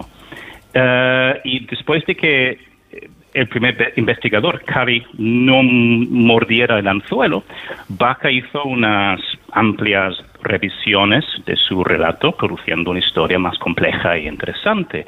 Y en la historia revisada, los protagonistas tenían papeles distintos, en un año distinto se enfrentaban a situaciones muy diferentes y hacían cosas distintas a las de la versión que, grabó eh, Thomas J. Carey. Y te, te voy a dar algunos ejemplos Ah, de las diferencias porque he escuchado los audios originales, están en internet, he leído el libro, por supuesto. y bueno, en la versión ofrecida a Cari en el año 2002, los chicos salieron un día de verano de 1946, no en el año 1945. Según la entrevista original, Baca tenía siete años y Padilla nueve o diez, pero lo revisaron a 6 y 8 respectivamente debido al cambio del año. Según la primera versión de 2002, eh, viajaban en una camioneta que Padilla conducía con ocho añitos. y según la versión posterior, pues iban montados a, caballo. Eso es lo que encontrarías en el libro de ballet le dijeron a, Thomas Carey que habían salido para visitar la zona cero de la explosión atómica de Trinity, pero en la versión que vendieron a, a Valet, pues se, se suprimió eh, la parte de la visita a esa zona y solo salieron para buscar una, una vaca que estaba encinta. En la versión original, no oyeron sonidos extraños, ni vieron luces, ni nada. Pero en la versión que aparece en el libro de Valet, oyeron un ruido tremendo y hubo un gran destello. En la primera versión, y esto es lo que me interesa a mí actualmente, porque estoy haciendo, bueno, en un par de semanas ya a publicar un libro sobre los platillos volantes. Pues en la primera versión se encontraron con un gran disco en el suelo pero en la versión posterior tenía forma de aguacate, como ha dicho José. Pero originalmente no, tenía forma de disco. Y esto es, esta es la versión que vendían originalmente todos los investigadores. Porque, Chris, permíteme, adelantabas precisamente ese libro, el trabajo en el que llevas años trabajando, en el que de alguna forma replanteas que eh, el mito o la forma de lo, del platillo volante que, empieza a circular a partir del avistamiento y la tergiversación del testimonio de Arnold, eh, esa forma de objeto ya, ya existía, ya había avistamientos con esas características. Y de hecho el propio Ballet decía que, claro, que de alguna forma este caso una de las razones para considerarlo como genuino era precisamente que su forma no era de, platillo volante, es decir, que no entraría en esa fiebre de platillos volantes de a partir del 47, pero ves que en la primera versión sí que se hablaba también de... Exactamente, porque cuando hicimos juntos el libro Maravillas en el Cielo, en el año 2000, bueno, primero 2008, 2007, se publicó en el año 2010, tuvimos que mirar a literalmente cientos, quizás dos mil casos. La mayoría, pues, ya se han eh, desacreditado ya hemos hecho versiones nuevas de libros y tal. Pero lo importante es que no encontrábamos casi ni rastro de objetos con forma de disco. Y eso significa realmente que, ya que antes de Kenneth Arnold, en 1947, no hubo casos documentados de disco, realmente, bueno, muy, muy pocos. El otro día lo calculé y es más o menos 0,001% de todos los casos que tenemos de antes del 24 de junio de 1947 tenían forma de, disco. Es menos que la posibilidad de ganar la lotería mañana. pues ah, claro que Vale se encontró en una situación muy complicada porque por supuesto lleva toda la vida publicando libros sobre los platillos volantes y claro, en, los años 60, porque gran parte de su obra viene de esa época, era eh, la forma por defecto de, cualquier ovni. Entonces, claro que es súper interesante descubrir que en Trinity primero hablaban de un disco continuamente. Luego, en la primera versión, pues dijeron que vieron entidades que parecían bichos, pero no podían ver gran, cosa. Pero en la nueva versión, pues, por supuesto, dieron muchísimos detalles muy precisos sobre cómo caminaban y hablaban los alienígenas. En la versión contada en 2002, volvieron al día siguiente con el padre de Padilla y un agente de policía estatal. En la, en la nueva versión, este agente de policía tenía un nombre, Eddie Apodaca. Vamos a hablar de él en un momento, pero volvieron al, lugar con Eddie Apodaca, un policía estatal. Ah, en la versión original, alguien había cubierto el disco con tierra, por lo que el agente de policía se marchó sin verlo. Pero en la nueva versión, el padre de Padilla y el agente de policía entraron en el objeto. En la versión original, consiguieron los artefactos metálicos unos días después, porque los soldados habían cargado las piezas en un camión militar y una noche, mientras los soldados estaban ligando por ahí con chicas, los, los dos niños entraron a escondidas y sacaron un artefacto, pero en la segunda versión lo extraen del interior de la nave con un esfuerzo enorme antes de que los militares se llevaran el ovni. Entonces, realmente estamos hablando de dos historias completamente distintas. Pero es que hay, más, y esto es muy importante, porque es que el, el policía que, que, que, Baca dijo que estaba en el lugar del accidente, Eddie Apodaca, no se licenció en la Academia de Policía hasta 1951. De hecho, en los años 45 y 46 se encontraba en el ejército en Inglaterra como operador de radio en, el, en, el, en un escuadrón de, de caza. Así que Apodaca no pudo haber estado en Nuevo México durante el suceso ovni de, de agosto de 1945. Estaba luchando los, um, los, los nazis. Entonces, claro se había bilocado, Chris, igual se había Eso sería incluso más interesante, ¿verdad? Pero sería otro libro, supongo. Porque es que mm, Paula Harris y Jack Sale no detectaron el, este uso indebido de la identidad del oficial Apodaca en sus investigaciones. Y eso para mí pone en entredicho su rigurosidad como, como investigadores. Ah, y, no solo eso es que descubrí que cuando el investigador Douglas Johnson preguntó a Padilla por teléfono cómo podía haber conducido una camioneta cuando solo tenía ocho años, él dijo que había sido el mismo agente de policía, Eddie Apodaca, que convenientemente había muerto en el año 2008, que le había enseñado a conducir. Y ese agente, ese agente que andaba por, por Inglaterra en ese momento. Y cuando Johnson le dijo que eso no era posible, por las razones que ya he explicado, Padilla le colgó y dijo, tengo que llamar a mi manager. ¿Sabes? Es que es, es tan ridículo todo. Pero yo, esto te pasa porque no crees en los viajeros en el tiempo. Porque si, creyeras en los viajeros en el tiempo, Apodaca iba, volvía y enseñaba a conducir al chaval y luego se y luego volvía. de nuevo a Todos viajamos en el tiempo y yo cada vez que me miro pienso demasiado rápido ya me parece.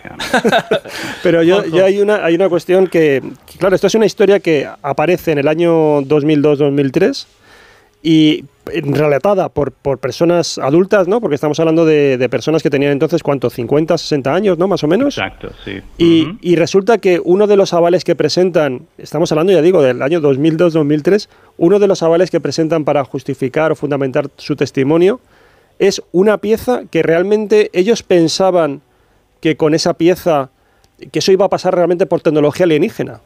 Hombre, se, ha, pensado ahora en 2023. Ya, pero, pero quiero decir, yo, creo que de verdad que no pensaban que mm, se le iba a dar una segunda vuelta. no, pero no solo eso, lo, querían vender por 200 mil dólares. Claro, pero, pero, pero yo creo que, vamos a ver, si alguien paga 200 mil dólares, mm, pediría un mínimo, ¿no? Un peritaje de qué es eso. Si más o menos esto, cuando ha salido realmente a la luz pública, pues mm, investigadores como vosotros habéis dado con la clave de qué pieza es. Eh, sin necesidad, además, entiendo de que ninguno lo habéis tenido en vuestras manos y, sin embargo, habéis sido capaces de, desenmascararla. Eh, realmente, es que no sé, a mí me, suena tan, tan extraño que, realmente pensaran que esa pieza iba a pasar por, por alienígena. No, sé, yo es que, eh, no sé, o, yo, eran muy ingenuos o, pensaban que realmente iban a tratar con gente muy ingenua y que les iba a dar tiempo a, a explotarlo o exprimirlo económicamente pero, pero me choca mucho, ¿eh? al margen ya de las contradicciones que has estado exponiendo, eh, Chris. Yo creo que es vender a los norteamericanos una pieza que ellos mismos han, fabricado, pero por 200 mil. ¿sabes? Mm. Pero es que el tema de los molinos era muy importante para esta gente, porque luego Vaca y Padilla dijeron que habían cogido más trozos de metal un metal mágico de, hmm. dentro del ovni y tal, um, un poco de metal que cuando lo doblabas volvía a ponerse su forma original, pero que lo habían utilizado para reparar un molino. Y ya entendemos por qué el molino estaba roto, porque le faltaba una pieza, seguramente. no, pero, pero además justo, bueno, también ya se ha ido creando cierta aura maldita alrededor de la propia pieza, eh, de esta pieza, porque también se comentaba que, que, las personas que han poseído esa pieza, pues que también habían tenido determinados problemas físicos, dolores de cabeza. pero, pero, es que esto hasta puede tener su explicación. No olvidemos que estamos en una zona cero del test Trinity, de la primera bomba atómica que se hace estallar en este planeta. Es posible que tenga radiación. Esto puede causar no sé en qué cantidad ni en qué medida, pero puede ser causante mm. de efectos de mareo, como han dicho algunos, o de sensaciones. Lo de la sugestión eh, también hay que tenerlo en cuenta. Te dice, no, yo recuerdo cuando eh, Navia trajo el, bichito este de Atacama, eh, Magdalena del Amo me dije, no lo, no lo mires, no lo toques, que trae mala suerte. Oye, yo me lo pensé dos veces antes de, agarrar y echarle un vistazo al, al, bichito. ¿Por qué? Pues porque la sugestión es importante. Entonces, a ti te dicen que esto es la pieza rescatada de un platillo volante y eres creyente, pues a lo mejor empiezas ahí a notar sensaciones pero, pero son subjetivas. ¿no? Otra cosa es que efectivamente pueda incluso contener radiación del, lugar de la, prueba, de la prueba nuclear. Si os parece, hablando precisamente de piezas mm, pretendidamente extraterrestres que, que, no lo son, yo creo que hemos aportado suficientes argumentos, ya no solo para bueno, pues tratar de, demostrar qué demonios era esa pieza, desde luego nada extraterrestre, sino las propias contradicciones del caso en el que se ampara de alguna forma ese caso Trinity. Vamos a hablar porque ayer también en esa audiencia del Congreso, como hemos comentado, se habló de, bueno, de la posibilidad de que el gobierno estadounidense tenga en sus manos tecnología extraterrestre. Esperamos que con más visos de certera, de ser certeras que esta pieza. Y quiero cambiar un poco de tercio porque hay incluso y se está hablando de una legislación para recuperar toda esta clase de, piezas, personas que consideren que tienen algún tipo de aparato u objeto procedente supuestamente de naves eh, extraterrestres o de estos objetos tan, tan extraños y están pidiendo que, que los entreguen. Pero cambiamos un poquito de tercio. Has entrado en el Colegio Invisible con Jesús Ortega en Onda Cero.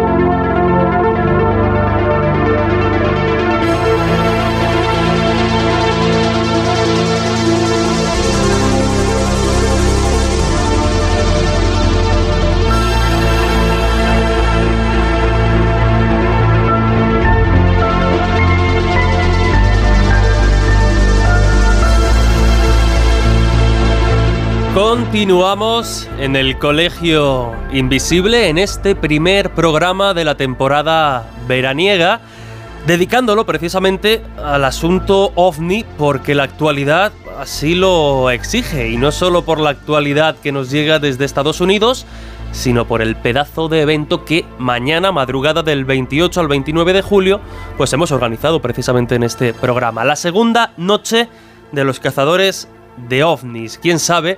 Si a lo largo de esta alerta no recibiremos algún objeto eh, extraño con características extraterrestres. Ya Espero que no se les caiga ninguna pieza al ovni, le dé alguno. que vayan con la casco, cabeza, ¿no? Que vayan con casco todos los que, por lo que pueda pasar. Recordamos que a partir de la una de la madrugada y hasta las 5 pues estaremos, eh, estaremos cubriendo ese evento con más de 30 grupos repartidos no solo por España, sino por todo el mundo, con los ojos bien puestos en el cielo en busca de anomalías y en busca de misterio, pero desde luego en busca de pasar un buen rato, que creo que es lo que va a suceder.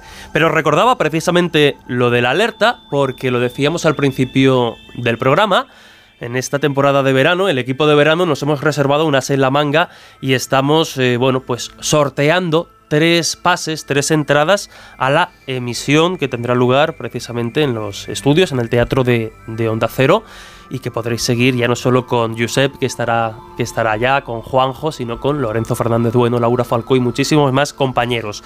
Si queréis asistir, esas tres entradas in extremis, porque estaba todo no solo absolutamente lleno, sino con lista de espera, tenéis que escribir un mensaje, un WhatsApp al número de teléfono del programa 628 985 161 628-985161 con vuestro nombre completo y vuestro DNI. Y mañana muy tempranito tendréis la respuesta si habéis resultado ganadores de alguna de esas tres plazas para disfrutar pues en compañía de muchísimos invisibles y de todo el equipo y muchísimos invitados de esa segunda noche de los cazadores de ovnis que repito se celebrará mañana, la madrugada del 28 al 29 de julio, de 1 a 5 de la madrugada aquí en Onda Cero.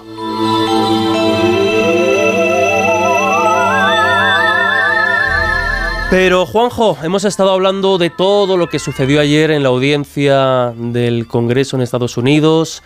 Hemos hablado de esa polémica pieza extraterrestre que a primeros, eh, en los primeros días de este mes de julio eh, conmocionó y golpeó de alguna forma a los interesados en el fenómeno ovni. Pero es que todo tiene relación porque, como adelantaba hace unos segundos, se está pidiendo, ahora nos matizas y nos aclaras, que todo aquel que tenga en su poder o en posesión algo que considere que pueda proceder de alguna nave, por llamarlo de alguna forma, ¿no? De alguno de estos objetos extraños, tiene que, que entregarlo en un plazo de tiempo precisamente para su investigación, para ver si efectivamente es algo raro de otro mundo o, no tiene nada que ver.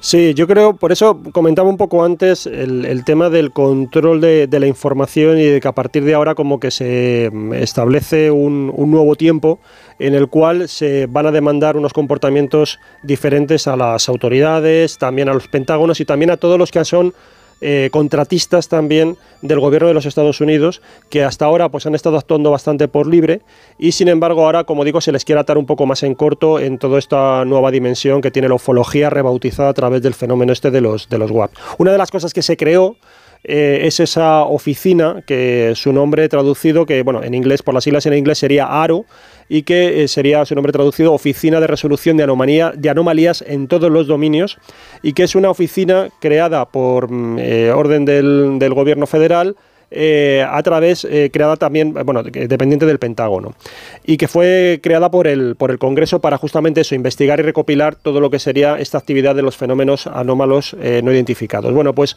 se acaba de, se estaba ahora mismo el, mm, realizando el proyecto de ley de autorización de inteligencia para el año fiscal 2024, y una de las cosas que se ha incluido es bastante llamativa porque es justamente lo que tú estabas señalando, y es que se está pidiendo que todas aquellas personas eh, que posean, bueno, todo lo que sean eh, particulares o personas que hayan estado bajo contrato del gobierno federal y posean material o información relacionada con los WAP, deben notificarlo a esta oficina en el plazo de 60 días, en los 60 días posteriores a la promulgación de la ley. Y a continuación, una vez que han dicho que ellos tienen algún tipo de material, se les da un plazo de 180 días para que justamente ya hay eh, proporcionen una lista exhaustiva de cuál es ese material concreto del que disponen. Eh, además, claro, como esto, eh, ¿qué es lo que puede ocurrir? Pues que, claro, de alguna forma ha habido a lo largo del tiempo empresas que han hecho determinados, que han recibido contratos del gobierno federal y que a lo mejor, pues como digo, en, en lo que ha sido esos contratos, ellos han realizado determinadas pesquisas con supuesta fenomenología ovni. la cuestión es que, claro, si ellos se han quedado con un material que en algún momento dado por ese contrato que les vinculaba con el gobierno federal, deberían haberlo puesto en manos de las autoridades y no lo han hecho, claro, podrían haber estado incurriendo en una especie de delito. Entonces, también esta nueva legislación garantiza una especie de amnistía en el sentido de que no pasa nada porque eh, si cumplen los plazos, en los términos que acabamos de decir, y notifican eh, eh, la, la posesión de estos materiales, no les va a pasar nada, no les pasa nada y simplemente, bueno, pues eh, simplemente digamos que regulariza su situación y lo que se pretende es, con esta iniciativa legal, como digo, que salga todo a la luz, que es lo mismo que yo sospecho que también ha pasado con David Grass, es decir, que salga todo a la luz, incluso los testimonios que nos pudieran parecer más delirantes, que salga todo a la luz, que todo quede recogido en esta nueva red que, que, se ha creado para afrontar todo este fenómeno de los WAPs y a partir de ahora borrón y cuenta nueva, pero eso sí, ya lo controlamos todo controlamos todo. Los nuevos contratos, por ejemplo, que vayan a, ocurrir o nuevos contratos que vayan a realizar el gobierno federal o algunas instituciones gubernamentales, también tienen que ser ya, de alguna manera, también autorizadas por el Congreso, por el departamento correspondiente también de seguridad del Congreso, de tal manera que, como digo, no haya como ocurrido, también sabemos en el pasado, pues por ejemplo, las contratas que recibió Bigelow, otros tipos de, personas que, que realizaban también em, investigaciones que tenían que ver con el fenómeno ovni o con otros fenómenos también anómalos y sin embargo, pues parece que no rendían cuentas, que no estaban bien auditadas, que un poco actuaban por, de manera libre, que luego esos materiales que supuestamente ellos cogían en determinados lugares donde se habían producido avistamientos pasaban también a manos privadas o, iban a otros centros de investigación privado, pero como digo, salían un poco fuera de lo que era la órbita de las autoridades norteamericanas. Y parece que ahora mismo lo que pretenden es eh, un mayor control. ¿no? Entonces yo creo que eso sí que también es una de las, de las cosas que yo observo y que podría explicar, como decíamos antes, un poco el comportamiento de los congresistas en ese afán de que a partir de ahora, eh, también un poco por restituir el prestigio también del Pentágono, ¿no? que siempre, como digo, se mueve en, todas estas dinámicas también ahí conspiranoicas y que pretenden que, que, con esta especie de refundación de la ufología pues eh, se entre en una, etapa nueva. ¿no? De todas formas, yo me gustaría también que escuchara a Josep porque sé que él estuvo mirando eh, una especie, no sé si de desclasificación, pero sí que por lo menos que, salió a la luz pública los archivos nacionales de estos supuestos materiales que se habían eh, recogido en algunos lugares de avistamientos ovni y que incluso había Em, se habían puesto también en, las redes o en disposición, digamos, online, eh, fotografías ¿no? de esos materiales que se habían encontrado, que tú me comentabas también un, día hablando del tema, que estaban bastante descontextualizados, que em, aparecía como la foto del material, pero no quedaba muchas veces claro a qué avistamiento correspondía o qué testimonio había detrás de, ese, o qué expediente había detrás de ese, de ese material que se había, que como digo, se podía ahora ver a partir de los archivos nacionales de Estados Unidos. Sí, efectivamente, fue una iniciativa de los archivos nacionales, que es quien alberga además, ¿os acordáis de las famosas fotografías de del general Rami con Jesse Marcel en la oficina sosteniendo lo que parecen madera de balsa y, los reflectores de un eh, globo tipo Rawin, pues eso está en unas cajas triangulares precisamente también en los archivos eh, nacionales. Pero bueno, nadie, nadie las va a ver. Esa es una curiosidad curiosa. ¿no? Eh, pero es verdad, se desclasificaron un montón de posibles materiales, algunos muy bizarros porque parecen desde plásticos em, desechos a otros a otros que parecen metales y otros que parecen incluso eh, escoria de, fundición, eh, que fueron fotografiados, fueron analizados pues, por diversas agencias, pero sin embargo, para, como decía Juanjo, están absolutamente descontextualizados, es decir, tienes que hacer un buceo eh, realmente por, por, eh, por, la red para intentar, eh, en base a los dos, tres datos que te dan, que es localización y fecha, intentar reconstruir el caso y saber de qué va esa historia. Pero es verdad que ninguno de esos materiales Em, digamos, es exótico, es perteneciente a ninguna aleación ni nada extraterrestre, lo cual viene a dar la razón cuando hoy algunos medios, me, ha hecho mucho, mucha gracia que el titular del 20 minutos que decía el Pentágono sale en tromba a decir que lo de Grash es falso. bueno, no, eh, se, se, acogen a, una, a un correo electrónico que mandó a la Fox diciendo, no, no, eh, no, no tenemos ninguna noticia de ningún programa, ni tampoco, eso no es salir en tromba, eso es una declaración que hace en un mail a un medio de comunicación. Pero Susan Gough, que es la responsable, eh, digamos, portavoz del, Pentágono, sí que manifestó en su día que tenían estos metamateriales que en realidad habían programas eh, activos, programas secretos activos, pero que están absolutamente fiscalizados y nada tienen que ver con el tema de, de Grash.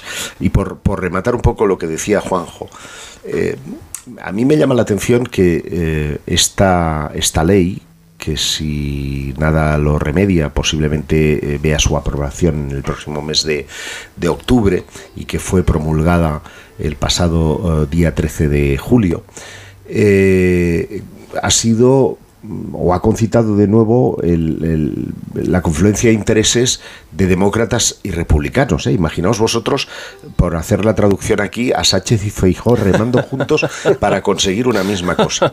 Entonces, me llama la atención que sean precisamente los UFOs, que sean los ovnis, los que hayan conseguido precisamente eh, bueno, llevar a la unión a dos partidos de, amplias discrepancias. Vamos a tener que eh, traerlos aquí, a nivel histórico los ovnis y el tema ovni, a ver si se desbloquea.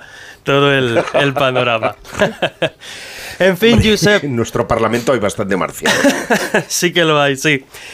Josep, no te queremos robar más tiempo porque mañana además eh, tienes que Mañana seguir... Nos toca trabajar duro. Efectivamente, tienes que... Por la mañana en Espacio Misterio, informando como haces eh, cada día de todo lo que sucede en el terreno de las anomalías, pero además con todo el trabajo que, que todo el equipo del colegio tenemos por delante cuando ya se vaya acercando la tarde-noche y vaya siendo momento de iniciar esa segunda noche de, de los cazadores de ovnis. Pero te agradezco enormemente, Josep, de verdad, que hayas estado ya no solo en el inicio de esta temporada de, de, de verano, sino explicándonos y dándonos todas las claves de esa audiencia ovni que tuvo lugar ayer porque lo decía al inicio y lo repito, ¿no? Probablemente seas eh, de los periodistas que más información, que más eh, datos y que mejor seguimiento está haciendo a todo lo que tiene que ver con la actualidad ovni. Así que de verdad, muchísimas gracias, compañero. Y El placer ha sido mío, compañero. Y nos vemos mañana. A Nos vemos Juanjo mañana. Y a Cris, eh, un saludito eh, muy afectuoso y desearos un feliz verano ahí con todos los invisibles. feliz verano, amigo. Un abrazo. Buenas noches.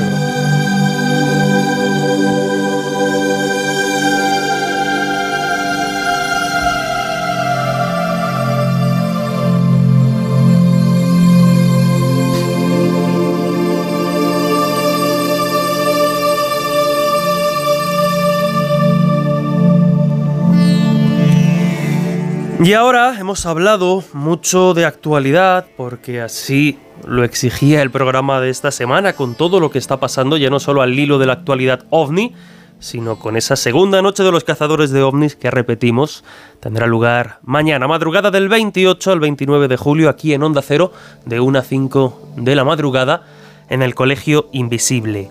Pero claro, hemos hablado de actualidad ovni, Hemos hablado del caso Trinity, con sus contradicciones, pero que popularmente se sitúa en 1945, adelantando la que todos consideramos la fecha oficial del inicio de la era moderna del fenómeno ovni, y parece que todo lo que tiene que ver con este extraño enigma, y sobre todo con los impactos de supuestas naves en nuestro planeta, parece que todo es muy moderno, que, se remite a mediados de- del siglo XX y sobre todo nos suena a mucha actualidad porque no podían existir naves u objetos o visitas extraterrestres hace más de, algunos siglos. Pero precisamente Chris Ove, que está con nosotros, que nos acompaña esta semana y que ha estado pues también aportando su punto de vista a la actualidad, lo decíamos, es uno de los mejores estudiosos en lo que respecta al fenómeno ovni desde ese punto de vista histórico, sociológico y cómo ha ido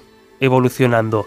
Y aunque está a punto de publicar un trabajo que en castellano pues se publicará bajo el título de Platillos y hace un recorrido bastante interesante a el inicio de- del fenómeno ovni, tiene en su haber varios libros y uno de ellos lleva por título Artefactos alienígenas de la antigüedad a 1880. La historia olvidada de cómo llegamos a creer en visitantes de las estrellas. Y claro, si hablamos de la antigüedad a 1880, todo eso del inicio eh, de la era moderna, del fenómeno ovni, se nos queda muy lejano. Pero Chris, es que todo lo que tiene que ver con cosas venidas de, del espacio, eh, bueno, pues eh, nos remite mucho más allá de lo que popularmente se cree. Así que la pregunta es muy directa. ¿Cuándo se habló precisamente de objetos extraterrestres caídos en la Tierra por primera vez? Porque desde luego no fue con Trinity en, en San Antonio en 1945, fue mucho antes. Pues sí, mira, que la primera vez que se habló de artefactos alienígenas caídos a la Tierra fue en 1823, cuando un investigador francés postuló que se había destruido un planeta de nuestro sistema solar convirtiéndose en el cinturón de asteroides. Entonces, ciertos artefactos, decía él, como unos cascos de hierro gigantes, unos monumentos e incluso esqueletos, eran restos de esta civilización desaparecida que caían sobre la Tierra como meteoritos. De hecho, el tema de los antepasados alienígenas nació con su libro, lo que significa que el 2023 marca el 200 aniversario de la teoría de von Daniken y Zachariah Sitchin, que ya entendemos no inventaron esta teoría, se inventó en Francia hace 200 años. Y si nos hacías esta referencia, claro, eh, la siguiente pregunta es si, si, hubo algún caso más en ese periodo de la historia, es decir, ya pues hacia finales, mediados finales del siglo XIX. Mm. Pues mira, a partir de, 1847 se publicaban muchísimos artículos en la prensa acerca de objetos adornados con jeroglíficos que se creían que, que eran regalos del espacio exterior o que habían acabado aquí por algún accidente. De los 30 informes de este tipo que he reunido, la mayoría incluyen testigos con nombre, muchos de los cuales era gente local, y a menudo alguna documentación científica o análisis química. Y esto quiere decir que las historias de Roswell y Trinity solo siguen una plantilla que nació un siglo antes. La, la mayoría de los casos proceden de Norteamérica, como puedes imaginar, pero algunos también desde Francia. Y yo hablo extensamente acerca de, bueno, en el libro, acerca de un, de un caso belga de 1863, um, en, en, el volumen 1, que habla de un bloque de cemento extraterrestre decorado con, con símbolos y, y, dibujos. Y también meto la historia de una, de una momia marciana que se encontró dentro de un meteorito prehistórico rodeada de, placas con jeroglíficos y otros artefactos, incluyendo mapas del sistema solar. Y yo creo que sería una buena serie de televisión. Así que si algún oyente le apetece hacer un guion conmigo, se lo mandamos a Netflix porque parece que se están quedando sin ideas originales. Llama la atención, Chris, porque es lo que decía al inicio ¿no? de, este, de este bloque. Hay ciertas ideas como la de los aliens ancestrales eh, o la visita de naves de otros mundos, que parecen muy recientes, que parecen de hace tan solo unos años, pero nada nace en el vacío y vemos cómo rastreando en hemerotecas y rastreando la historia, todas esas ideas que nos parecen muy modernas tienen un origen claro, pues en este caso, por ejemplo, a mediados de, del 19, donde además también podríamos establecer una, y aquí Juanjo seguramente pueda comentar, una extraña vinculación también con el boom del espiritismo precisamente en esa, en esa época, donde ya se hablaba de planetas habitados y todas estas, estas cuestiones. Sí, crees, porque además hay una, hay una cuestión ahí eh, que te quería preguntar en tu libro Artefactos alienígenas. Eh, al principio, más que naves espaciales, lo que realmente se producen son la llegada de artefactos alienígenas, pero como tú señalabas, como fragmentos de otros planetas o algo por el estilo, ¿no? O sea, no es tanto tecnología, sino que son como los vestigios de otros mundos, ¿no? Que, que están en desaparición o que, o que directamente han desaparecido o algo por el estilo, ¿no? Hay una, hay una evolución un poco en lo que sería la narrativa de estos artefactos eh, alienígenas que comienzan de una determinada manera y luego se va modulando hacia otro tipo de, de, historias. Claro, porque lo que descubrí fue que antes de 1800 era muy difícil eh, que un periódico eh, publicara un, un, artículo sobre algún artefacto diciendo que había caído desde el espacio exterior, simplemente porque no se tenía eh, en mente, en la cabeza, no cabía en la cabeza la posibilidad de que objetos de, de, fuera de la Tierra o, o, fuera del sistema solar podían llegar hasta la Tierra. Entonces, cuando se descubrió por fin que los meteoritos uh, procedían de, de fuera de, de, nuestro sistema, pues llegaron a, a, la conclusión de que probablemente eh, cualquier planeta que estuviera por ahí flotando, porque ya se creía en, en otros planetas habitados desde, bueno, desde antes de, tiempos medievales, pues cualquier objeto lanzado al aire por alguna mm, explosión volcánica, por ejemplo, podía eh, volar a través del espacio y posiblemente llegar a la Tierra. Entonces, cuando llegaron a esa conclusión, eh, empezaron, por un lado, a inventar historias eh, y poemas y canciones y cosas así, utilizando esta, este concepto. Y por otro lado, había gente que miraba un poco más de cerca a estos supuestos meteoritos, porque no todo el mundo se lo cree aún, diciendo, hmm, pues posiblemente esto tiene indicios de inteligencia, que, es una cosa que, luego acabó replicando Charles Ford más adelante, porque eh, él lo que hacía era mirar meteoritos establecidos, establecidos como meteoritos, buscando alguna letra grabada, jeroglíficos, porque él estaba segurísimo que, que esto era súper real.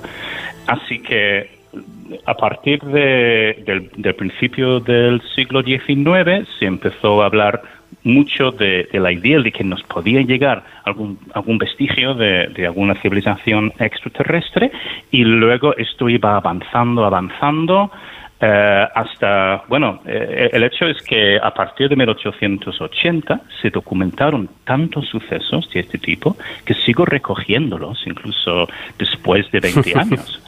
Y en algunos casos decían que, eran naves estrelladas y que habían dejado restos tan calientes y peligrosos que los vaqueros acababan quemándose la piel al acercarse.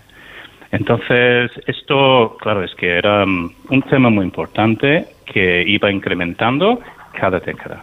Tú has estado en tu libro, recoges testimonios de diferentes partes del mundo. A mí me gustaría que mencionaras alguno que se haya podido producir en, en España o que tenga como referencia el marco, el marco español, aunque no sea necesariamente auténtico, porque sé que también tú recopilas, como haces un estudio cultural, a veces no todo son informaciones que se podrían tomar como verídicas o informaciones que tuvieran apariencia de, de ser noticias periodísticas, también eh, como has estado comentando, recopilas pues eh, tradiciones, recopilas folclore, eh, mitos y también novelas ¿no? y, y literatura.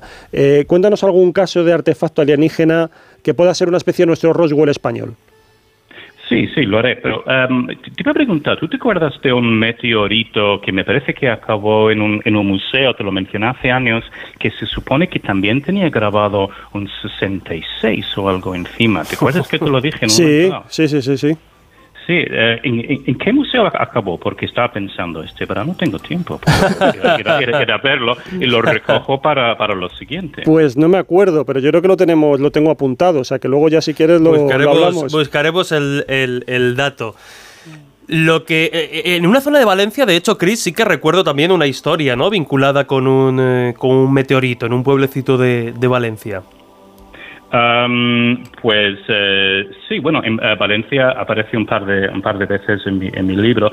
Primero lo menciono eh, por un, caso ovni muy interesante cuando se presenció un fenómeno extraño en el cielo y siete estrellas aparecieron en, la, en la atmósfera.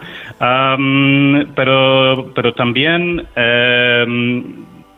bueno, la verdad es que Valencia no no tanto. Yo menciono eh, un, autor de, de, Guadalajara, eh, España, que en 1804 pues, publicó un libro, era Antonio Marqués y Espejo.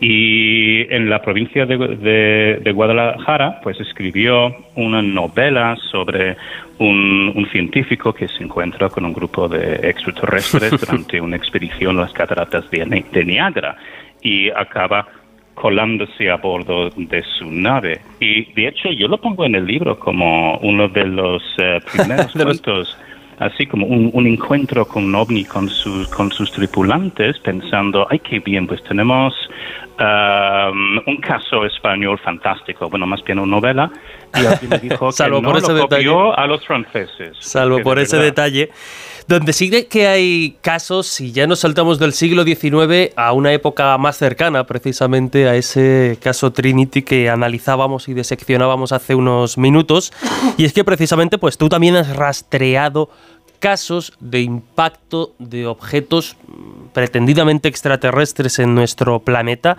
eh, en los primeros años del siglo XX, en épocas más cercanas quizá a ese 1945 eh, del que hablábamos antes, ¿no? Con Trinity.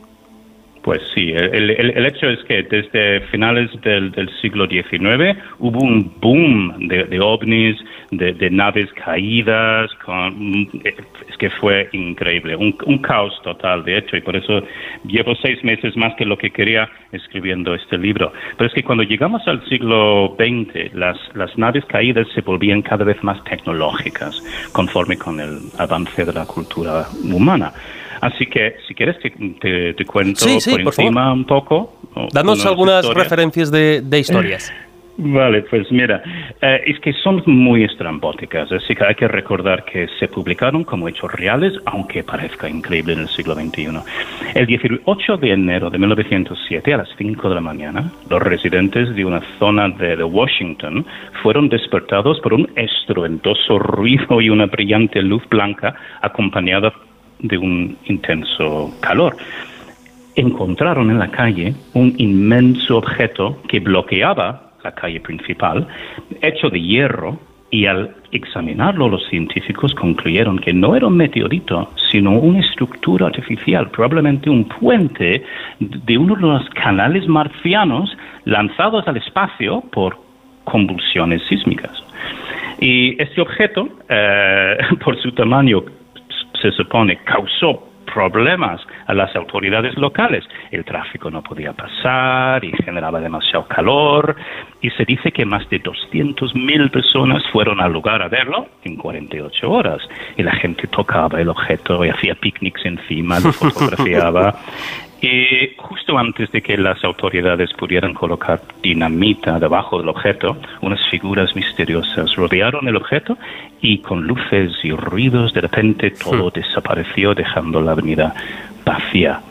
Entonces ahí tenemos un caso muy, muy curioso. De, hecho lo, llamaron hadas, eh, hadas marcianas o algo así. Vaya mezcla. Eh, muy extraño, pero bueno, ahí em, em, empezamos el, siglo bien con un artefacto alienígena, ¿no?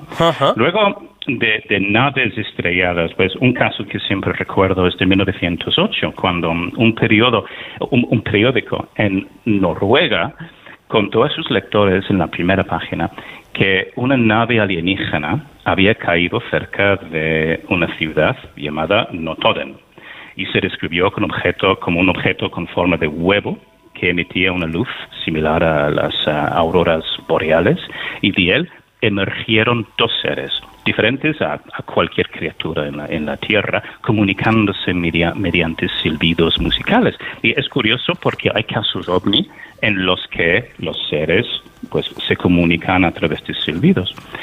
Y bueno, el pueblo estaba súper revuelto con la noticia y surgieron especulaciones de que los visitantes podrían haber sido atraídos por la energía eléctrica de una fábrica local. Y esto fue en 1908. igual que ahora, igual que ahora se habla, ¿no? De aquellos ovnis que sobrevuelan las centrales nucleares, pues en aquel entonces lo hacían con las eléctricas, claro.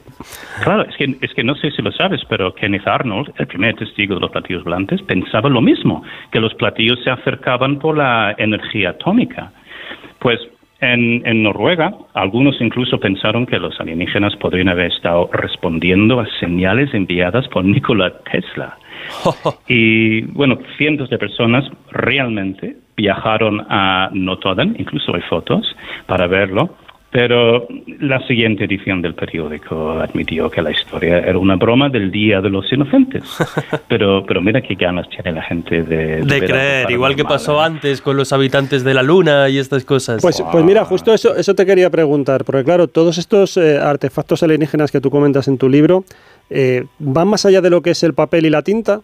O sea, al final acaban como este que hemos hablado tú y yo del, de ese meteorito que está en un museo, o realmente luego se diluyen y simplemente quedan en las páginas de, periódicos.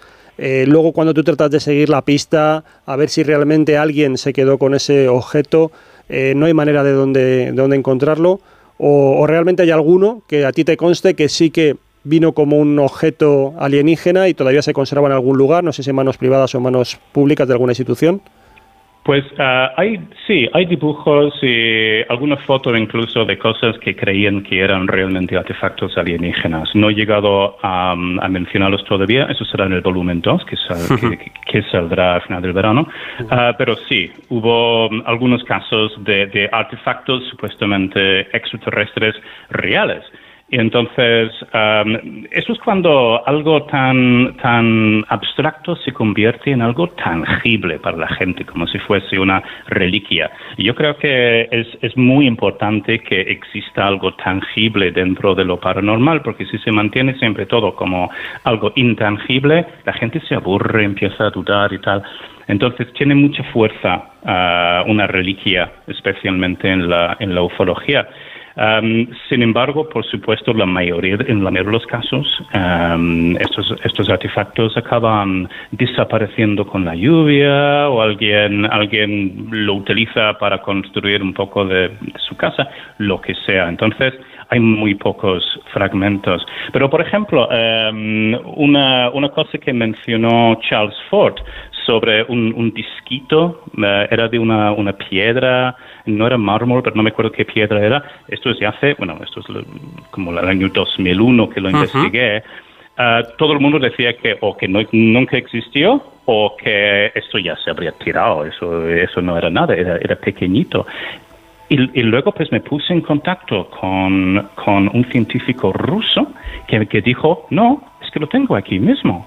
Lo tengo aquí mismo. Si, si quieres, puedes venir a verlo. Hoy en día no me iría a Rusia, pero el hecho es que, ¿sabes? Pero es que lo tiene allí. Y también pasó con otros artefactos de, de, forma hexagonal, de, de, metal, que cayeron sobre un tejado, que también lo menciona Charles Ford, y la gente decía, eso no es real, eso será algún, algún milagro que inventaron. Pero ¿qué pasa? También lo localicé y también en Rusia. Vaya por Dios, Chris, vaya, vaya tino para localizar ¿En qué momento? ¿En qué momento? el mejor momento.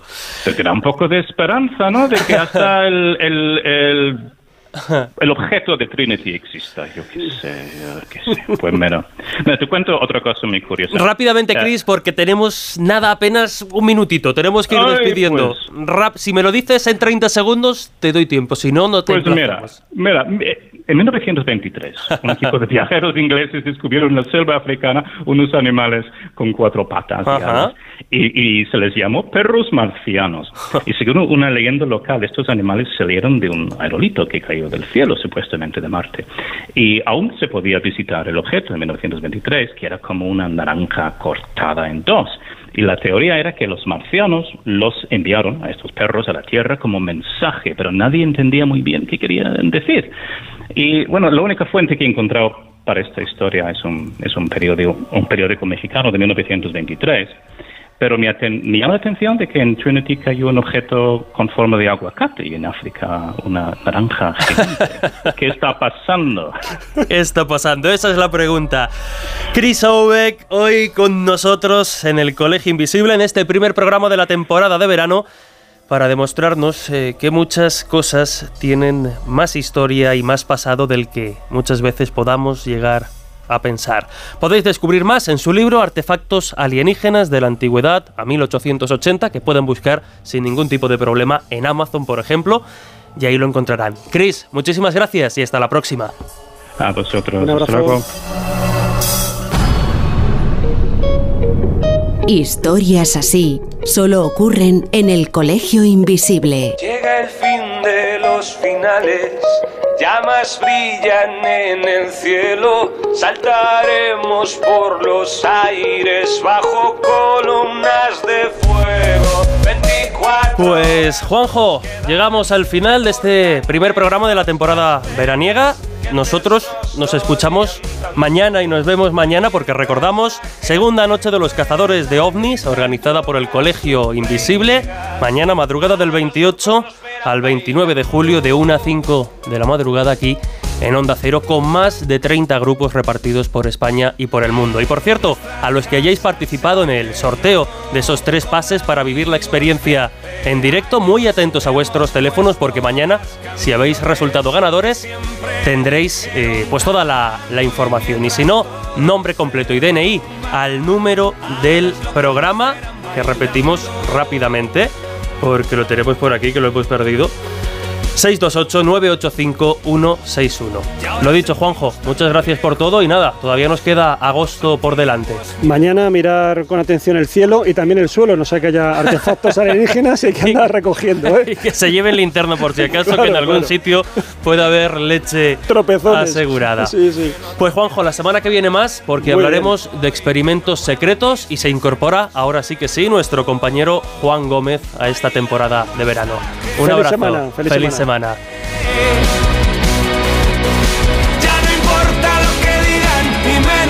Por nuestra parte, solo nos queda agradecer que hayáis estado pues un ratito de radio con nosotros, rastreando y analizando todo lo que tiene que ver con la actualidad ovni, y no solo con la actualidad, sino también con su más desconocida historia. Agradecer, como no, a Sergio Monforte los mandos técnicos, el que esto haya salido de lujo. Y nosotros mañana más en la alerta OVNI del Colegio Invisible. Ahora os dejamos con Gemma Ruiz y el equipo de No Sonoras Edición Veraniega. Muchas gracias y hasta la semana que viene. Un abrazo. Despiertan las pasiones, ya no esconden sus encantos, se pervierten las barreras, ya no asustan los abrazos y en la oscuridad de un patio, dos extraños que se han encontrado.